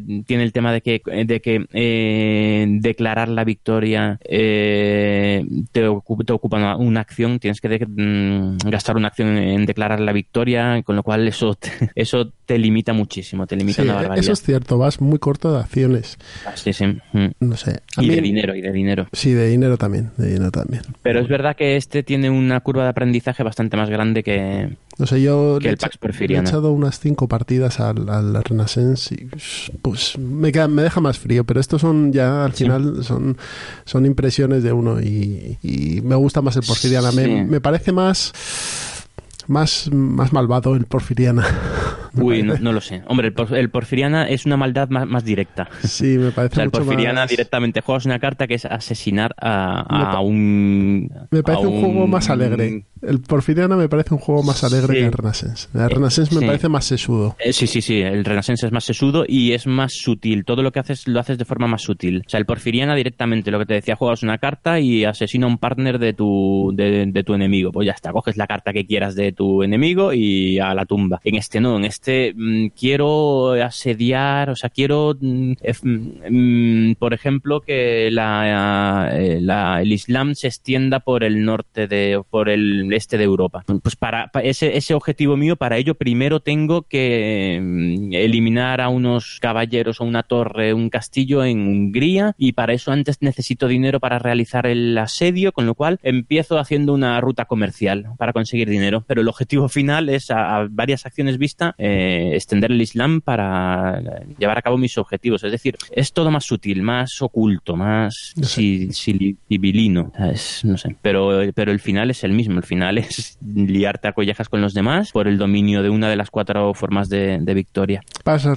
brutal, brutal. Este juego es brutal. O sea, siempre termino todas las partidas. Tengo que ir metidas en la BGG 11 nada más. Yo creo que lo he jugado. Al final es que se me olvidan meter la mitad de las partidas siempre. Este he jugado bastantes más. Y, brutal. Cada partida la recuerdo como, vamos, mm, recuerdo una vez que echamos tres seguidas y a cara de perro, pero vamos, pero muy, muy bueno. Pues ya está, lo que decía. Para Renaissance. El Renacimiento, cartas, Sierra Madre, uno de los juegos tensos de, de Philip Sí, además este, eh, mm, como detalle final, hay muchísimos juegos ambientados en el Renacimiento, ¿vale? Muchísimos. Pero este juego es sobre el Renacimiento en sí. No sé si mm, la diferencia. Mm, no es lo mismo ser un comerciante de telas en el Renacimiento que no, aquí estás manejando todo el Renacimiento, desde el principio hasta el final, con todos sus personajes, todas sus intrigas, todas sus, todos sus movimientos por Europa. este juego sobre, no, es, no es ambientado en el Renacimiento, es el Renacimiento. Eso es. Históricamente no está ambientado, sino que es cronológicamente lo que estás jugando. Eso es.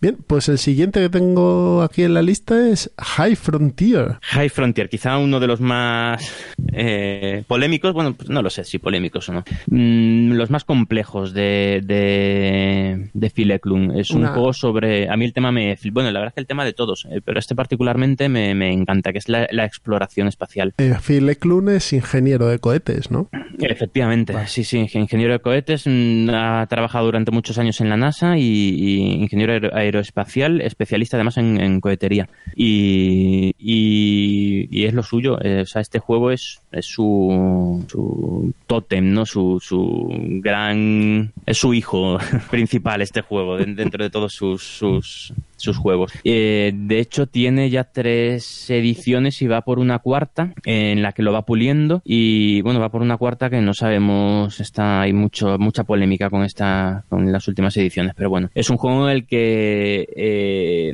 tienes que explorar el, sistema solar y, llevar tus naves a, pues a donde puedas dentro de dentro del sistema solar. Donde, donde, eh, llegues, ¿no? Donde llegues, sí, sí. Tienes, o sea, tienes que planificarlo al, al detalle tiene muchas expansiones que mejoran el juego, que, lo hacen más complejo y más real. O sea, este juego es lo que busca es, eh, lo que busca es una simulación de exploración espacial. Es decir, premia la simulación por encima de, del juego, de las mecánicas, de, la competencia entre jugadores. o sea, lo que prima es eh, la simulación. Entonces tú desde el momento en el que estás en la Tierra y pones una nave en, órbita baja en, la Tierra, eh, ya estás pensando, bueno, necesito meterle más combustible a la nave. ¿A dónde quiero ir? Quiero ir a Marte, pues, o a una luna de Marte, pero quiero ir a Marte y quiero aterrizar en Marte o quiero eh, orbitar Marte o quiero ir a o quiero ir a Júpiter, pero a Júpiter eh, a qué luna, porque cada una tiene sus características. Eh, entonces, mm, con eso ya calculas el, combustible, calculas literalmente, o sea, necesitas mm, agilidad mental o, una calculadora o muchas simulaciones en tu tablerito, porque mm, ¿cuánto combustible necesitas? Necesito para llegar a, este sitio? Pues tengo, voy, a, tener que hacer no sé cuántas maniobras.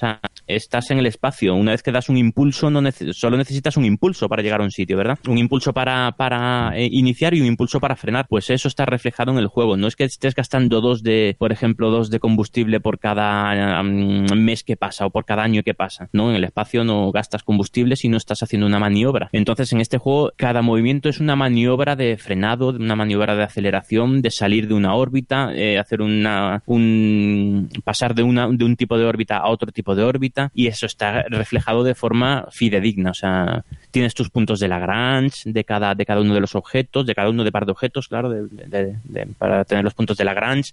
O sea, es una simulación. Tienes muchos objetos en el, en el, en el sistema solar en los que puedes, por ejemplo, eh, obtener agua para reabastecer de, combustible, porque al final el combustible es el agua. Tienes un montón de cartas de tecnología con las que vas a ir mejorando tu nave o vas a poder poner factorías en determinados sitios. O sea, temáticamente es, este juego es brutal. y el desafío que supone, por ejemplo, eh, a lo que iba, que es que yo me disperso con mucha facilidad. Eh, quiero ir a Júpiter y necesito X combustible porque necesito hacer cuatro maniobras o diez maniobras de para llegar a Júpiter. 10 maniobras en encender los cohetes 10 veces, vaya. Pero claro, si llevo, si necesito 10, no me basta con llevar 10 tanques de, agua, porque los tanques de agua pesan. Si pesan, eso influye en el gasto de, combustible. Entonces, si, si tengo que llevar el combustible hasta Júpiter para frenar en Júpiter, ese combustible que llevo a Júpiter mm, me provoca que me cueste más trabajo la primera maniobra en la que tengo que cargar con un montón de combustible eh, adicional. No sé si me estoy explicando. Sí, sí, sí. Pues todo eso está reflejado espectacularmente en el, en el juego. muy, muy bien, muy te preguntaba, ¿el mapa que contiene? que Mm. El mapa es. ¿Hasta dónde llega? ¿Hasta dónde llega? Para mí el mapa es una obra maestra, ¿eh? es, todo el sistema solar en ¿Es todo? completo. O sea, el sistema solar interior con los, los todos los planetas eh, rocosos y el sistema solar exterior con, con, los gigantes gaseosos y más allá. Y tiene, tiene, tiene también, si no recuerdo mal, también tiene los planetas enanos, tiene Ceres, tiene Plutón, tiene mucha, tiene cinturón de asteroides, tiene muchos elementos eh, o sea, todos, yo quiero recordar que todos los grandes planetas, o sea, todos los planetas enanos del sistema solar también están. Vale. Eh, y no solo eso, todas las lunas o, satélites eh, que son por un motivo o por otro pueden ser interesantes para el juego también están reflejados. Puedes aterrizar en ellos. Los que tienen superficie sólida, pues puedes aterrizar. En Júpiter, por ejemplo, pues no puedes, no puedes aterrizar. Puedes aterrizar en alguna de sus lunas. y en cada una de ellas, cada una de ellas tiene unas características diferentes en las,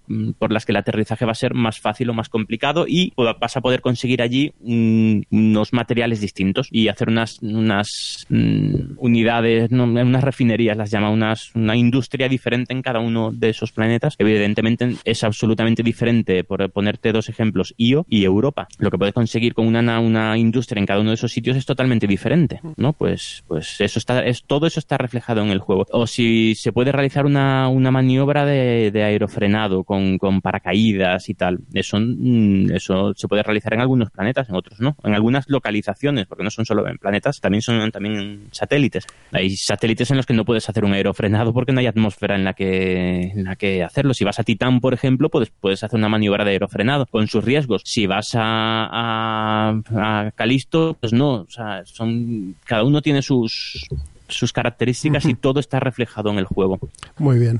Y luego tiene eso, el tema del de, azar muy fuerte, es decir, tú te has planificado todo de forma estupenda, consigues llegar al, a Urano, que es un éxito brutal, llegar a Urano y aterrizar. Tiras el dado para ver si aterrizas y pues como en la realidad, pues en Marte llegaron a, en Marte solo, o sea, en la realidad solo el 50% aproximadamente de las misiones a Marte, estuvieron, a Marte tuvieron éxito, el resto se estrellaron en Marte. O, o, no, llegaron. Solo el 50%, pues eso también está reflejado aquí. O sea, llegas, vale, has llegado, llegar es fácil. Ahora, ahora, bueno, fácil, fácil entre comillas. Ahora aterriza. Claro. Pues tiras un dado y, mm, vale, pues em, empieza de cero. Pues muy bien. High Frontier juego de auténtica exploración espacial, realista. Sí, este también las partidas que he jugado, una cosa curiosa, el juego es competitivo, ¿vale? Pero yo, o sea, tiene tal complejidad que al final yo lo que he visto es que en las partidas en las que he jugado, los jugadores cooperan unos con otros para decir, no, no, oye, que me parece que te falta combustible, ¿eh? si quieres ir a no sé dónde, o sea, porque la complejidad es muy fuerte y al final lo que quieres es ver cómo van las naves, eh, o sea, yo las partidas que he jugado es que ni recuerdo quién ha ganado, pero sí recuerdo eh, a Carte intentando bajar un una factoría a Mercurio que, se pasó toda la tira, la partida entera intentándolo y no lo consiguió. Pues eh, recuerdas eso y al final estábamos todos colaborando para ver cómo coño, cómo coño se baja eso, pero pues así son las partidas. O sea, mm, al final terminas volviendo o tienes mucha experiencia en el juego y realmente compites o estás eh, estáis todos intentando colaborar para, para, para conseguir algo, para conseguir por fin algo en el juego. Muy bien, pues pasamos al siguiente. Pasamos del espacio a, un espacio diferente, al espacio celular, porque son. Vamos a hablar del BIOS Genesis, BIOS Megafauna y hay alguno que otro más de la serie BIOS, ¿no? Sí, la serie BIOS empieza por el BIOS Genesis que este es, esta es la mayoría de olla de Fileclun, en mi opinión. El juego es de 2016 eh, y, bueno, pues em, trata sobre la aparición de la vida en, la Tierra. Eh, que en estos nos vamos a detener menos, quizá, porque, bueno, son estos son un poquito más, más complicados. El Génesis, eso ya, ya te digo, es la aparición de la vida en la Tierra. Eh, también son juegos de cartas, en este, aunque en este, bueno, hay unos, unas placards, unos, unas... Mm, setas grandes de, de, de, mm, refugios, le llama refugios en los que puede aparecer la vida. En esos refugios eh, tienen un azar brutal. O sea, en estos juegos, tanto el Biogénesis como el Megafauna, te van contando una historia. Es más importante la historia que te va contando que ganar o no la partida, porque el azar es, el azar es un, una parte muy importante de la partida. Eh, en el Génesis tenemos que ir metiendo, tenemos que ir eh, organizando materia inorgánica para conseguir que transformarla en materia orgánica en distintos refugios que van a ir apareciendo a lo largo de, la evolución del planeta Tierra. Hábitats, eh, ¿no? Hábitats donde se va a hábitats, sí, eso es, sí, sí, sí, es verdad. Sí, cierto. En el, en el juego habla de refugios, pero sí, sí, muy bien traído. Son, al fin y al cabo son hábitats diferentes. Al principio son hábitats eh, extraterrestres, son hábitats, bueno, extraterrestres, espaciales realmente. Eh, luego va viendo eventos, va el, gran, no recuerdo los eventos, el gran bombardeo tardío, creo que era uno, el gran, no sé, hay una serie de eventos reales que pasan en la, durante la creación y primeros, primeros, ahí es nada, primeros miles de millones de años de, de evolución de la Tierra, en los que nosotros metemos a nuestro bionte, que es, digamos que es nuestro, el bionte es tu vida en potencia, tu potencial de vida, lo metemos en un, en un hábitat determinado mm, y bueno, vamos ahí, em, probamos suerte con unos dados a ver si vamos eh, reorganizando la materia inorgánica para ir transformarla en, para, para transformarla en materia orgánica. Y cuando tengamos la materia orgánica suficiente, pues eh, aparece una bacteria que te llevas a tu, a tu zona de juego. Entonces es súper interesante ver cómo van, vas creando bacterias en, en, en la tierra, en el mar, en, el, en donde sea. La sopa primordial, tú vas creando tus bacterias, te las llevas a tu zona y vas evolucionando esas bacterias para intentar conseguir una, una un macro un, macroorganismo. Entonces eh, le vas metiendo, vas consiguiendo, comprando cromosomas, comprando bueno, consiguiendo cromosomas, comprando mm, mutaciones en un mercado y tal. Los mecanismos son quizá un poquito más sencillos. Eh, ese, vas comprando tus mutaciones, eso le va dando más poderes, al, más características eh, mejoradas a tu, a tu organismo, como por ejemplo aguantar picos de calor o de, o de radiación, que tal. Ser, hacerlo más resistente al, al, al ambiente. Entonces tú vas sacando una, una serie de cartas y, y mm, van dando hachazos a los cambian las condiciones y las eh, esos microorganismos o macroorganismos mm, peor adaptados a las nuevas condiciones de la Tierra, ¿qué les pasa? Porque se extinguen. y nada, si vas avanzando hasta, hasta que termina el mazo de eventos y se cuentan puntos de victoria, el que tenga más puntos de victoria, que al final va a ser el que tenga un, organismos con más eh, órganos, con más... Eh, más hecho, un organismo más, hecho, Sí, sí, pues eso, eso, ese gana la partida. Esto lo jugamos este nosotros y fue muy divertido. No, no, no, salía nada. sí, jugamos, pero jugamos en un modo hardcore que efectivamente nos equivocamos con una regla en aquella partida y mm, ser vivo que aparecía en la tierra, ser vivo que, era machacado. Creo que con Bilbo jugamos, nada, Y bueno, este lo he jugado, yo le he echado bastantes más partidas y, muy interesante. A mí es un juego que me gusta. Y ese es Pero eso, porque te cuenta una historia muy, la historia de la evolución de la vida en la Tierra de forma bastante maja. Este es el Génesis, pero luego está el Megafauna, que la gente habla bastante bien del Megafauna. Del Megafauna, segunda edición. Este juego ha tenido varias ediciones, empezó por el, Mega, el American Megafauna, creo, luego el Megafauna primera edición y luego el Bios eh, Megafauna segunda edición, que es el último que, que es de 2017 y este ya está más, eh, más cerrado, este juego, más conseguido, el, Bios Megafauna segunda edición. Eh, aquí sigues, se supone que, bueno, de hecho puede, hay una, unas reglas para continuar el Bios Genesis, terminas tu partida de Bios Genesis y consigues y continúas hacia el Bios Megafauna. Aquí ya han aparecido los primeros macroorganismos ya serios en la Tierra y, nada, pues tienes mm, que extenderte y poblar el planeta. ¿Esto que empiezas como un trilobite o alguna, un pececillo o algo así? Y este lo he jugado mucha, mucho menos, sí, sí, pero ah. empiezas por una unidad de, de, una determinada especie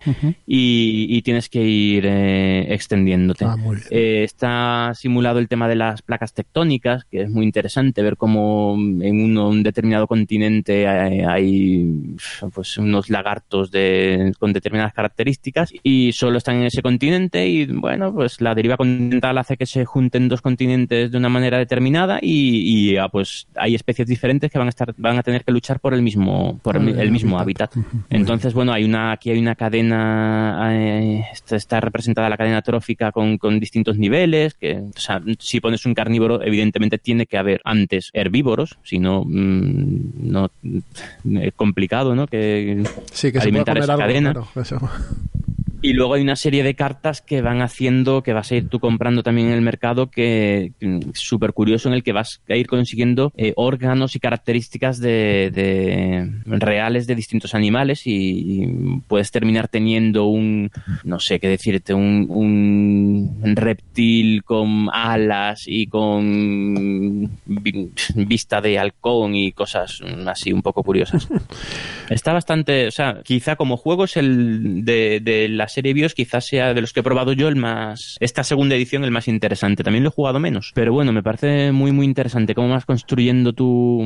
La, premisa es divertida. Mm, sí, sí, sí, y las reglas son más sencillas. ¿eh? Lo que pasa es que, a ver, las reglas son más sencillas, de verdad que son más sencillas, pero es que este manual, o sea, si hay manuales malos de Eklund, este, es, este se lleva la palma. O sea, este manual es de, este tío encerrarlo en algún sitio o, pagarle, no sé, para que contrate a un... Alguien que redacte, ¿no? Porque, o sea, este manual es, o sea, deplorable absolutamente, cuando las reglas son súper sencillas. Ah, en este, este juego, si tenéis alguien que os lo explique, mucho mejor a intentar eh, eh, leer el manual porque es que es, mm, no sé, se me acaban los calificativos de este manual.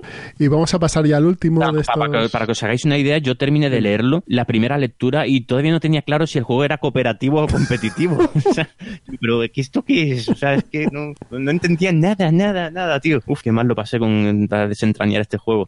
Ahí, ahí hay una figura dentro del mundo de los juegos de mesa que, no se está explotando, que es el redactor de reglas, ¿eh? porque los diseñadores tienen la idea en su cabeza, eh, pero luego no saben trasladarla a un papel. Y hay veces que un juego que estás leyendo las reglas, y esto pasa mucho en los wargames, que dices, ¿esto qué coño me está contando aquí? Pero y, y luego lo juegas o te lo explica alguien y es totalmente lógico, sencillo y no necesita mucho más complicación. Pero claro, es que no, y el punto 3, porque te vas aquí y tienes que terminar el no sé qué. Y dices, ¿pero qué me estás contando? Pues tremendo, eh, tremendo, sí, sí. Mm. Lo comenta, por cierto, me, lo ha recordado que, que, uno de los comentarios del último episodio, Pablo Opazo, nos dijo que era, nos lo sugirió como, como charleta. manuales, ejemplos de manuales bien hechos. Y, mal hechos también, claro. Mal, hechos yo tengo alguno, ¿eh? Sí, sí. Mm. bueno, pues pasamos al último, que es Neandertal. Este juego me encanta a mí. Muy bien, sí, sí, muy buen juego. Comentar también que después del Bios Megafauna, eh, entre el Bios Megafauna y el Neandertal también hay, hay posibilidades de enganchar con el con otro Bios que es el Origins, Bios Orígenes, que acaba de sacar de, o está a punto de salir una, una nueva, un nuevo Kickstarter. Está a punto de salir, sí, creo que, no, creo que ya está, ya está, ya está ahora mismo el Kickstarter abierto del BIOS Orígenes, que bueno, mm, tiene buena pinta, pero tiene ahí cierta polémica por los gastos de envío de este juego. Ese es el único de esta serie que no lo he jugado, así que de ese no, no puedo hablar. Entonces nos metemos ya en el Neandertal. En el, en el Neandertal, el Neandertal es de 2015, eh, también ha, ha sido reeditado también por Kickstarter. Y en este, pues nada, es competitivo, de una a tres jugadores y tenemos que cada jugador maneja una serie, una especie humana que, mm, que convivió en la Tierra hace, pues no sé, 100.000 años debe ser, ¿no? Mirado el, la esta, hace 43.000 años, que son el hombre, el hombre de Neandertal, el de el, cromañón, el humano moderno, vaya, y mete un, el hombre arcaico que realmente estoy viendo que el hombre arcaico no, no vivió hace 43.000 años, tiene de hace 150.000, pero bueno, pero lo meten en el juego, el hombre arcaico. Eh, cada uno maneja una de estas tres especies humanas y tiene que hacerla evolucionar eh, em, para, para, dominar la Tierra. Evolución del... Además, de forma muy interesante, como lo hace con unos portales mentales o... Mm, un desarrollo, desarrollo cerebral. Es el desarrollo cerebral. Exacto, eso es. Eh, entonces tienes que, bueno, con ese desarrollo cerebral puedes ir consiguiendo el lenguaje, puedes ir consiguiendo habilidades sociales para tu, para tu tribu. Mm, la verdad es que está, está muy bien traído. Eh, tiene también muchísimo azar porque, bueno, la verdad es que el tema pide, este tema pide azar. Tú tienes a tu tribu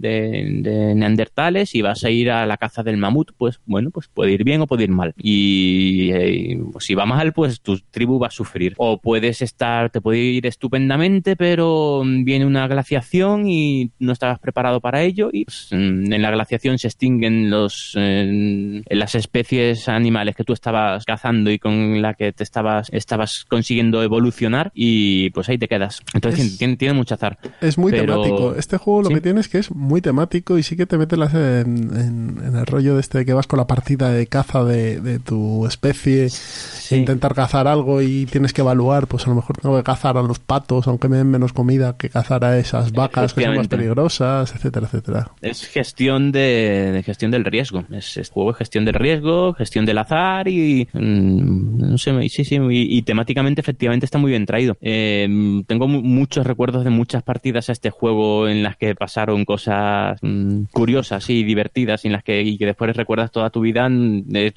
cómo una especie se extinguió por no ser capaz de cazar patos durante siglos y siglos y no había forma de, de, de, cazar esos puñeteros patos. Pues sí, pues... Pues eso pasa, eso pasa amigos, cazar patos. Así que para mí, quizá de, mis, de, la, de la de la mm, serie biológica de Eklund quizás sea mi favorito, el Neandertal. Y Sí, también fue el primero que jugué de, este. Este no tiene una contrapartida a un juego de reglas similares, mecánicas similares, que es el Greenland, que es la caza de las focas en, en Groenlandia. Sí, también, sí, sí. De hecho, igual, hay, hay mecanismos para enlazar una partida de Neandertal con una partida de Greenland. Eh, ese no lo he jugado, el Greenland, así que no sé. Sé que es muy similar, que tiene cosas mm, similares. El, el, mercado, bueno, mercado, sí, el mercado de cartas, que realmente es la zona, las zonas de, casa, de caza son muy parecidas, pero no lo he llegado a jugar al Greenland, así que no, no, no, puedo comentar. También está en el Kickstarter el Greenland, ¿eh? si tuvieras, recordar. Si tuvieras que recomendar solo uno para que la gente se lo compre, porque dado que son juegos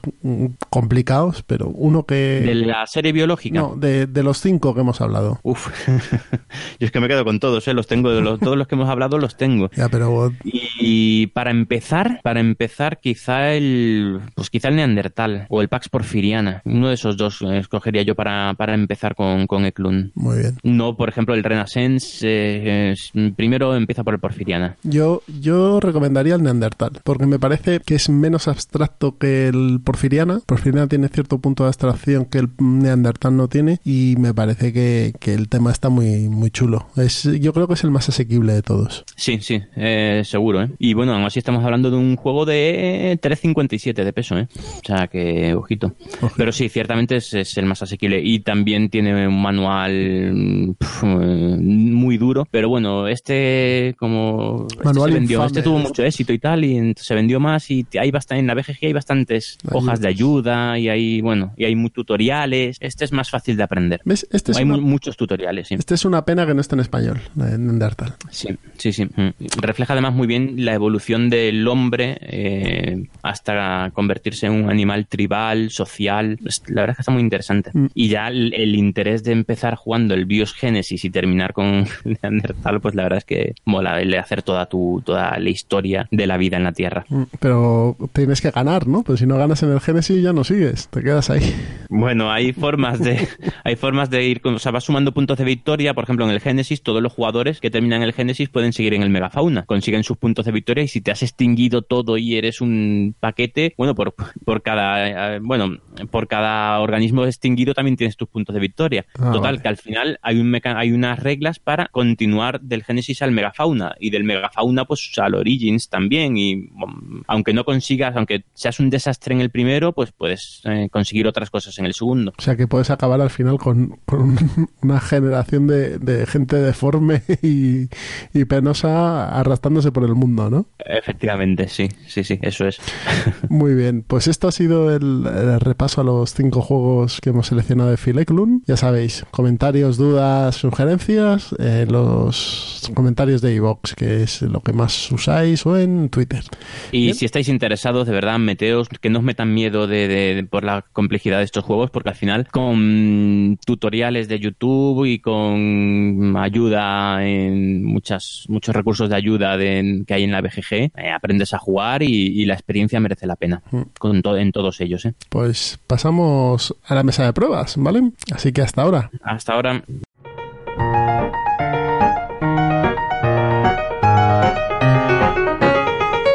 Ya estamos sentados alrededor de la mesa de pruebas y vamos a contaros lo que hemos estado jugando estas últimas semanas. Así que hoy empiezo yo.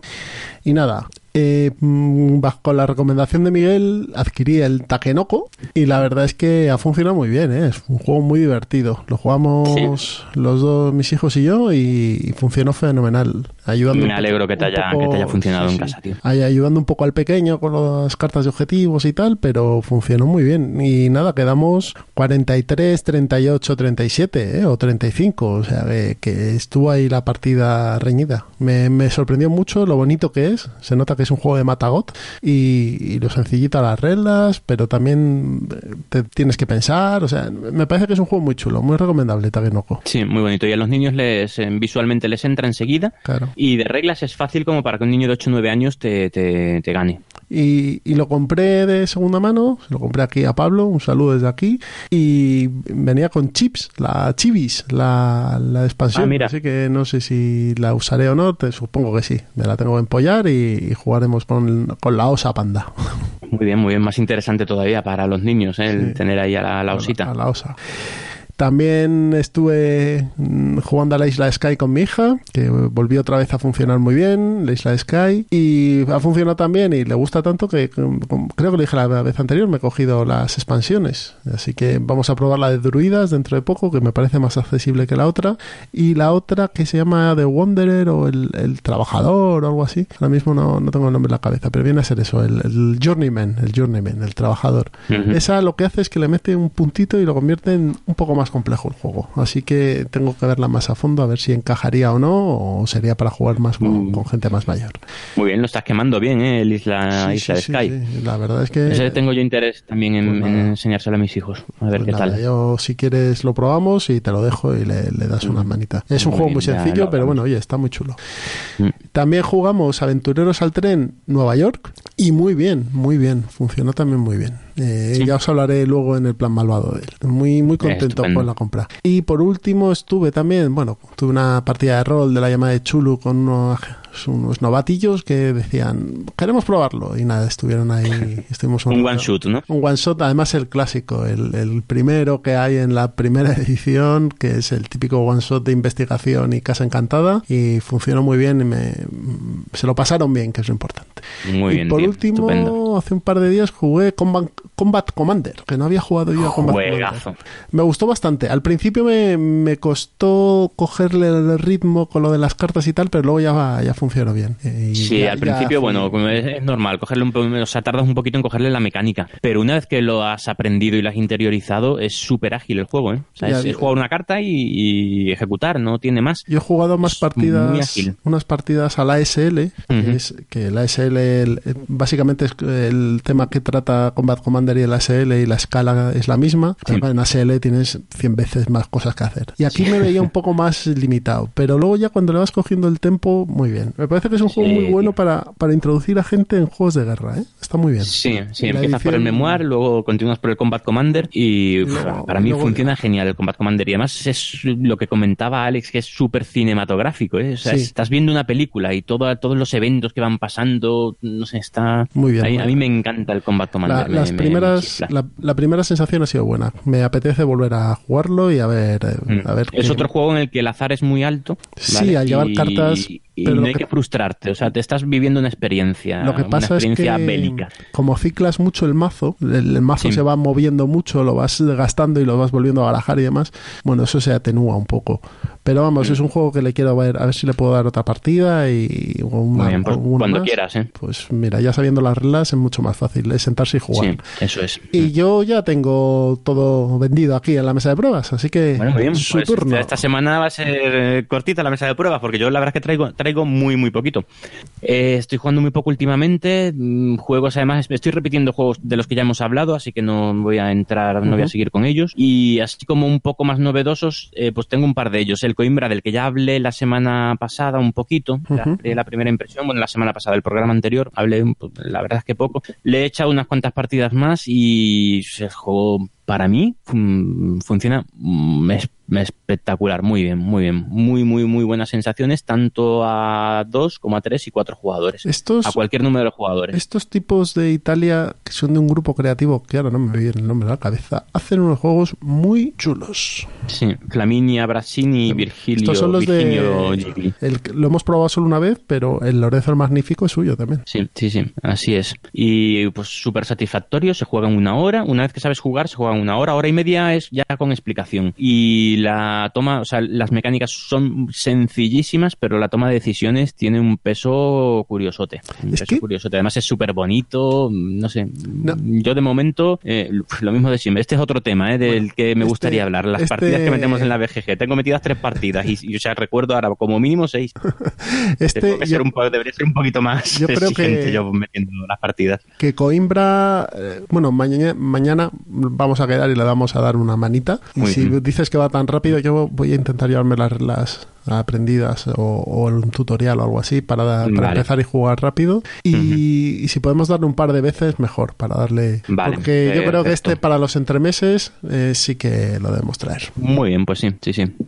Eso es. ¿Y qué más? ¿Qué más he jugado? Ah, bueno, también eh, he hecho una partidita hace un par de semanitas, a, hace una semana y pico, al Clank in Space. Muy bien. ¿Habías probado el anterior? No, no lo había probado. Vale. Y oye, es súper divertido, ¿eh? Es un deck building. eh, oye, Sí, sí. Yo no he jugado a ninguno de los dos. El deck building, mm, pero la parte del tablero muy buena, ¿eh? muy muy buena. O sea, sí tienes realmente esa sensación de estar por eh, mitad de una nave espacial abandonada y mm, con un monstruo en el interior y tal. Y muy, a mí me pareció súper divertida la partida. Aquí supongo Muy que no despertarás, no despertarás a un dragón como en el clan No. normal, sino que despertarás una especie de alien, ¿no? El octavo Sí, pasajero. eso es, eso es. No sé, no me acuerdo cómo se llamaba el, el bicharraco, pero sí, es lo que despiertas. La bicha parda. Y, y nada, tienes que llegar hasta el final de la nave, robar algo y volver corriendo a una cápsula de escape. Muy bien. Entonces, realmente, y además es que en cuanto uno coja ya un- uno de los objetos, ya ahí mm, tienes que salir por patas, tengas lo que tengas entre manos y a, a- a la zona final. Tonto el Porque último. tiene- ¿no? ¿Sí? Ton- Tonto el último, ¿no?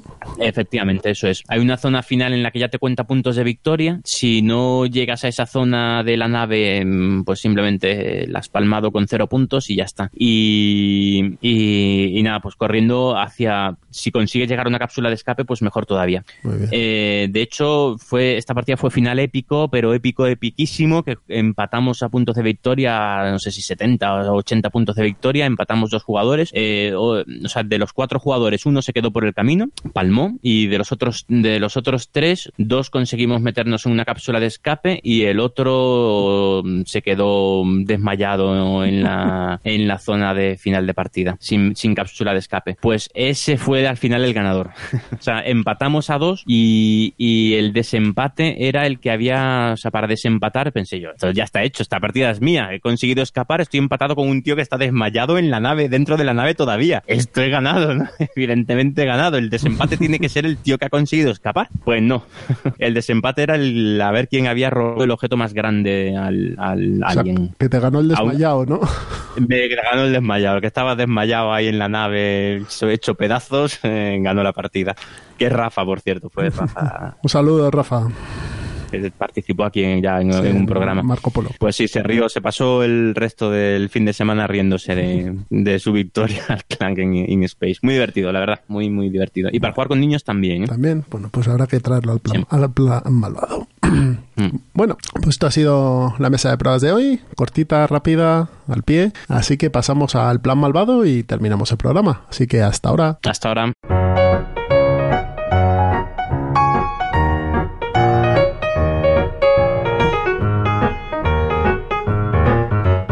Termina Ciudadano Mipel, pero antes de irnos tenemos que pasar por el plan malvado. Así que ya sabéis, juegos para jugar con vuestros hijos e introducirles en la afición. Empezamos con Miguel, que nos trae Sagrada. Pues así es, eh, juego de construcción de vidrieras, creo que recordar de la Sagrada Familia. Es un juego de 1 a 4 jugadores que se juega en media hora. Aquí pone de 30 a 45 minutos, pero sí, o sea, más, 30 que, 40. Eh, edad, bueno, el juego lo ha traído a España de Beer. Eh, y la edición es espectacular. Es un juego en mesa buenísimo, o sea, precioso en mesa. El juego pone, la editorial pone a partir de 14 años, pero pero la comunidad a partir de 8 y realmente este juego es para niños de 8 años perfectamente. No hace mucho que lo, lo, pillé, eh, lo estoy jugando con los niños y ahora mismo es el juego favorito de mi hija pequeña. O sea que, que le está funcionando muy muy bien. Es verdad que su, su juego favorito es cada vez que tengo uno nuevo se convierte en el favorito.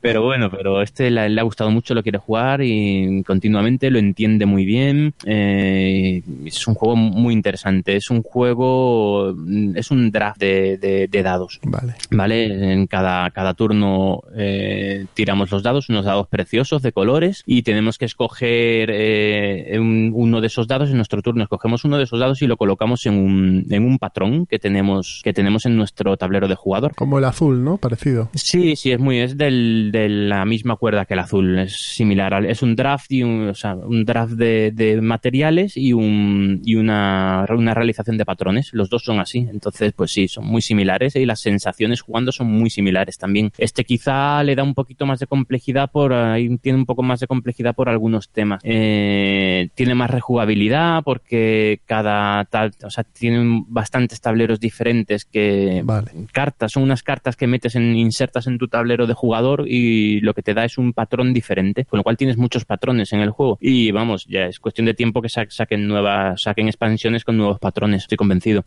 Eh, súper interesante, tú coges tu dado y simplemente tu dado mm, tiene que ser diferente en color y en número a los adyacentes, ortogonalmente. Ah, muy bien. Así de sencillo, ya está. Y es la única regla para colocar, bueno, casi la única regla para colocar tu dado, que tiene que ser diferente en número y color a los, a los adyacentes, ortogonalmente. Eh, luego hay otra regla de colocación que es que en el patrón que colocas tú en tu, en tu tablero de jugador, es un patrón, no recuerdo ahora, de la, es una matriz de 4, de 5x4. Pues ese patrón tiene marcadas en algunas de esas 5x4, mm, en algunas de esas 20 casillas, tiene marcado un color o un número. Entonces, pues hay algunas casillas en las que tienes que poner un 5 y en otras casillas en las que tienes que poner un dado amarillo, por ejemplo. Pues son reglas que tienes que tener en cuenta y tienes que ir haciendo el puzzle, ir, ir adquiriendo dados de forma que al final puedas conseguir completar lo máximo posible tu vidriera. Al final te puedes encontrar con que cuando te quedan dos o tres huecos, mm, te das cuenta de que has puesto un 6, un dado con un valor 6 al lado de una casilla que en tu perfil, en tu, sí, en tu perfil de, de, tablero personal tiene un 6 6 ya, con lo cual ahí mm, no puedes poner eh, ese ningún dado, porque si, si cumples la regla de mm, poner ese 6, estás incumpliendo la regla de, de, que tiene que ser diferente a, a, los adyacentes. Entonces te puedes encontrar, tienes que ir planificándolo y tienes que estar atento a ese, ese tipo de cosas. Muy bien. Muy, muy interesante. Los niños lo pillan muy bien. Tiene algunas cositas para la, la rejugabilidad como los tableros individuales, eh, que son los patrones, que no, no, me salía antes la palabra, los patrones son diferentes, pues cada partida mm, escoges al azar un, mm, eh, un patrón diferente y luego tiene unas cartas de puntuación que hacen que en cada partida la puntuación te puntúe cosas distintas. Por ejemplo, en unas partidas te van a puntuar, eh, mm, creo que se saca una carta por cada jugador o, algo así, o una por cada jugador más uno o algo así, que son las puntuaciones finales de partida. Al final de la partida te va a puntuar esas cuatro cinco tres cartas que tengas en, juego y que va a puntuar lo mismo para todos los jugadores que las conoces desde el principio y que van a ser cosas como, por ejemplo, que dados eh, adyacentes en, en, diagonal del mismo color te da un punto de victoria por cada dado o que te puntúa eh, cada columna que tengas con dados de distinto color, o sea, sin, sin color repetido, o cada fila que tengas sin repetir color. Ah, muy bien. Eso, eso le da mucha rejugabilidad, como dices tú. Claro, ¿verdad? porque eso es, son objetivos diferentes en cada partida. Y luego cada, cada jugador tiene un, un, objetivo oculto que es simplemente un color. O sea, mi objetivo oculto es el dados verdes, por ejemplo. Pues al final de la partida un punto de victoria por cada punto que tengas en dados verdes. Si tienes dos dados verdes, uno con un 5 y otro con un 4, pues son nueve puntos de victoria. Entonces también, no sé, y, y muy interesante. Y luego hay otras cartas de habilidad, que también es un, es un pool que hay en el, en el centro de la mesa con tres, no me acuerdo cuántas, tres, cuatro cartas de cartas, tres o cuatro cartas de habilidad, eh, que te va a permitir hacer una, saltarte una, alguna regla en, durante la partida. Entonces ah, tú gastas un, una, un recurso que tienes en, eh, para, para mm, activar una de esas cartas de habilidad. Estupendo, estupendo. Pues oye, muy, muy interesante, ¿eh? Sí, sí, a mí me ha sorprendido porque ya estaba un poquito cansado de juegos abstractos así de patrones y tal, un poco últimamente pues el azul, he estado con el Torres también, estaba un poco cansado de, de, abstractos y este, pues oye, muy fre, muy, fresqui, muy fresquito, ¿eh? muy, muy bueno, muy agradable de jugar con los niños, les ha encantado, se juega súper rápido, se explica en un pispás, porque además es súper intuitivo, o sea, muy bien, realmente bien. Pues nada, ya sabéis, Sagrada, editado por Debir y recomendación hoy de Ciudadano Mipel de Miguel. Y yo paso de las vidrieras a los taxis, porque yo voy a hablar de Aventureros al Tren Nueva York, que creo que hablaste tú una vez aquí de Aventureros al Tren ya, ¿no, Miguel? Sí, creo recordar que sí. Es un juego así de iniciación que a mí me siempre me apetece echar un Aventureros. ¿eh? Pues esto es las mismas mecánicas que Aventureros al Tren, pero condensado en tiempo y espacio. Al final, eh, Aventureros al Tren tienes un número de trenes bastante importante y un tablero muy grande, pero Aventureros al Tren Nueva York lo único que tenemos es el mapa de la parte de Manhattan desde Central Park para abajo hasta Brooklyn. La, las mecánicas son, hay que poner eh, taxis en este caso y um, usar cartas del mismo color o algún comodín para realizar rutas. Las rutas son de 1 a 4 taxis, lo cual nos hace ver el tamaño del tablero que es pequeño y cogeremos al principio de la partida dos cartas de objetivo que son dos rutas que tenemos que hacer, que nos darán puntos. A lo largo de la partida luego podremos coger más. Pero esto hace que la partida se haga muy rápida porque el número de taxis que disponemos son muy pequeños y cuando llegamos a dos se desencadena al final de la partida. Los que hayáis jugado ya Aventureros al Tren tenéis una idea muy acertada y muy próxima de cómo se juega Aventureros al Tren Nueva York, pero lo bueno que tiene este juego es que a más jugadores se complica. ¿Y por qué? Porque hay muy pocas rutas y las rutas se van cerrando cuanto más jugadores hay, con lo cual a veces es complicado hacer tus, tus trayectos y tienes que dar una vuelta muy grande para poder terminarlos. Entonces, a más jugadores se aprieta más el espacio, a menos jugadores hay una regla que es que si el trayecto es doble solo vale poner una línea, no las dos. Sí, eso lo hace también, creo recordar, el otro el también, sí. normal, sí. Y luego, nada, tiene una pequeña diferencia y es que hay algunos lugares que son de interés turístico, que si tienes una ruta de un lugar a otro, pues te sumas un puntito por cada ruta de, de estas de valor turístico, que al final son unos poquitos puntos más al, para, al, al, al final de la partida. Pero en casa ha funcionado fenomenal. Hemos jugado los cuatro, además, a, a, a Aventureros al Tren Nueva York. Y es eso, en 15 minutos has terminado. Y a mis hijos, sobre todo al pequeño, el Aventureros al Tren se le hacía largo. Sí, sí, sí. Eh, a mí, sí, a los míos les pasaba lo mismo. Más pequeñitos se le hacía largo. Sí, sí, se aburrían y al final no había forma de sentarlos en la mesa. Claro. Entonces, este en 15 minutos te lo has quitado encima. Es una caja chiquitita, o sea, muy transportable también. Y, y la verdad es que me, me ha sorprendido gratamente. ¿eh? Calidades Bueno, buenas, pues, como son las de Days of Wonder. me la apunto. y una buena compra, no es excesivamente caro. Así que si os gusta Aventureros al Tren, pues mira, uno más que no desmerece del resto de la serie. ¿eh? Bueno, estupendo. Y en 15 minutitos. Es que, 15 mm, minutos. sí, sí, Y de cuando hecho- tienes un huequecillo ahí con, los- sí, si, con los juegas, niños. si juegas a estupendo. 4, yo creo que es menos incluso, porque es que se llenan, o sea, los tres primeros turnos ya tienes un montón de taxis ahí metidos en Nueva York. Mm. Sí, sí. Bueno, bueno, pues, bueno, estupendo. pues esto han sido Pues nada, las- estás hipeando tú a mí para el plan malvado, ¿eh? Entre el Ticket to Ride y el Isla de Sky. Isla de Sky. El Isla de Sky Pues te lo, llevo, te lo llevo mañana y lo pruebas.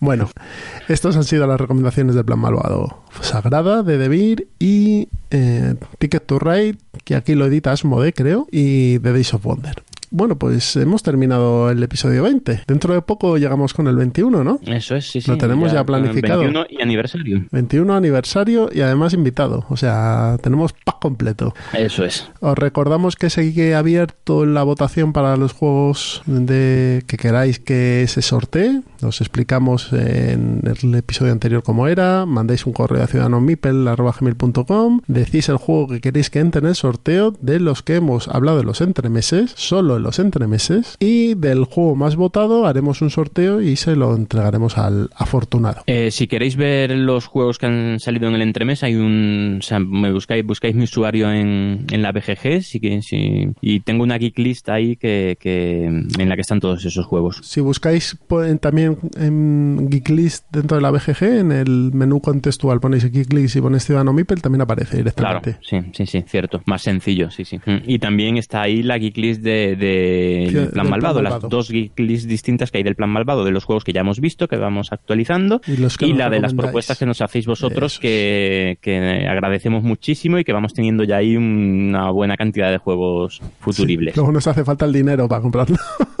sí, para, para poder ir probándolos. Eso es. Pero bueno, podemos hacer un, un- un día un- el programa específico sobre las cosas que nos habéis aconsejado vosotros Sí. y aunque no los hayamos jugado, pues ir hablando, hablar un, hablar un poquito de, de ellos. Eso es.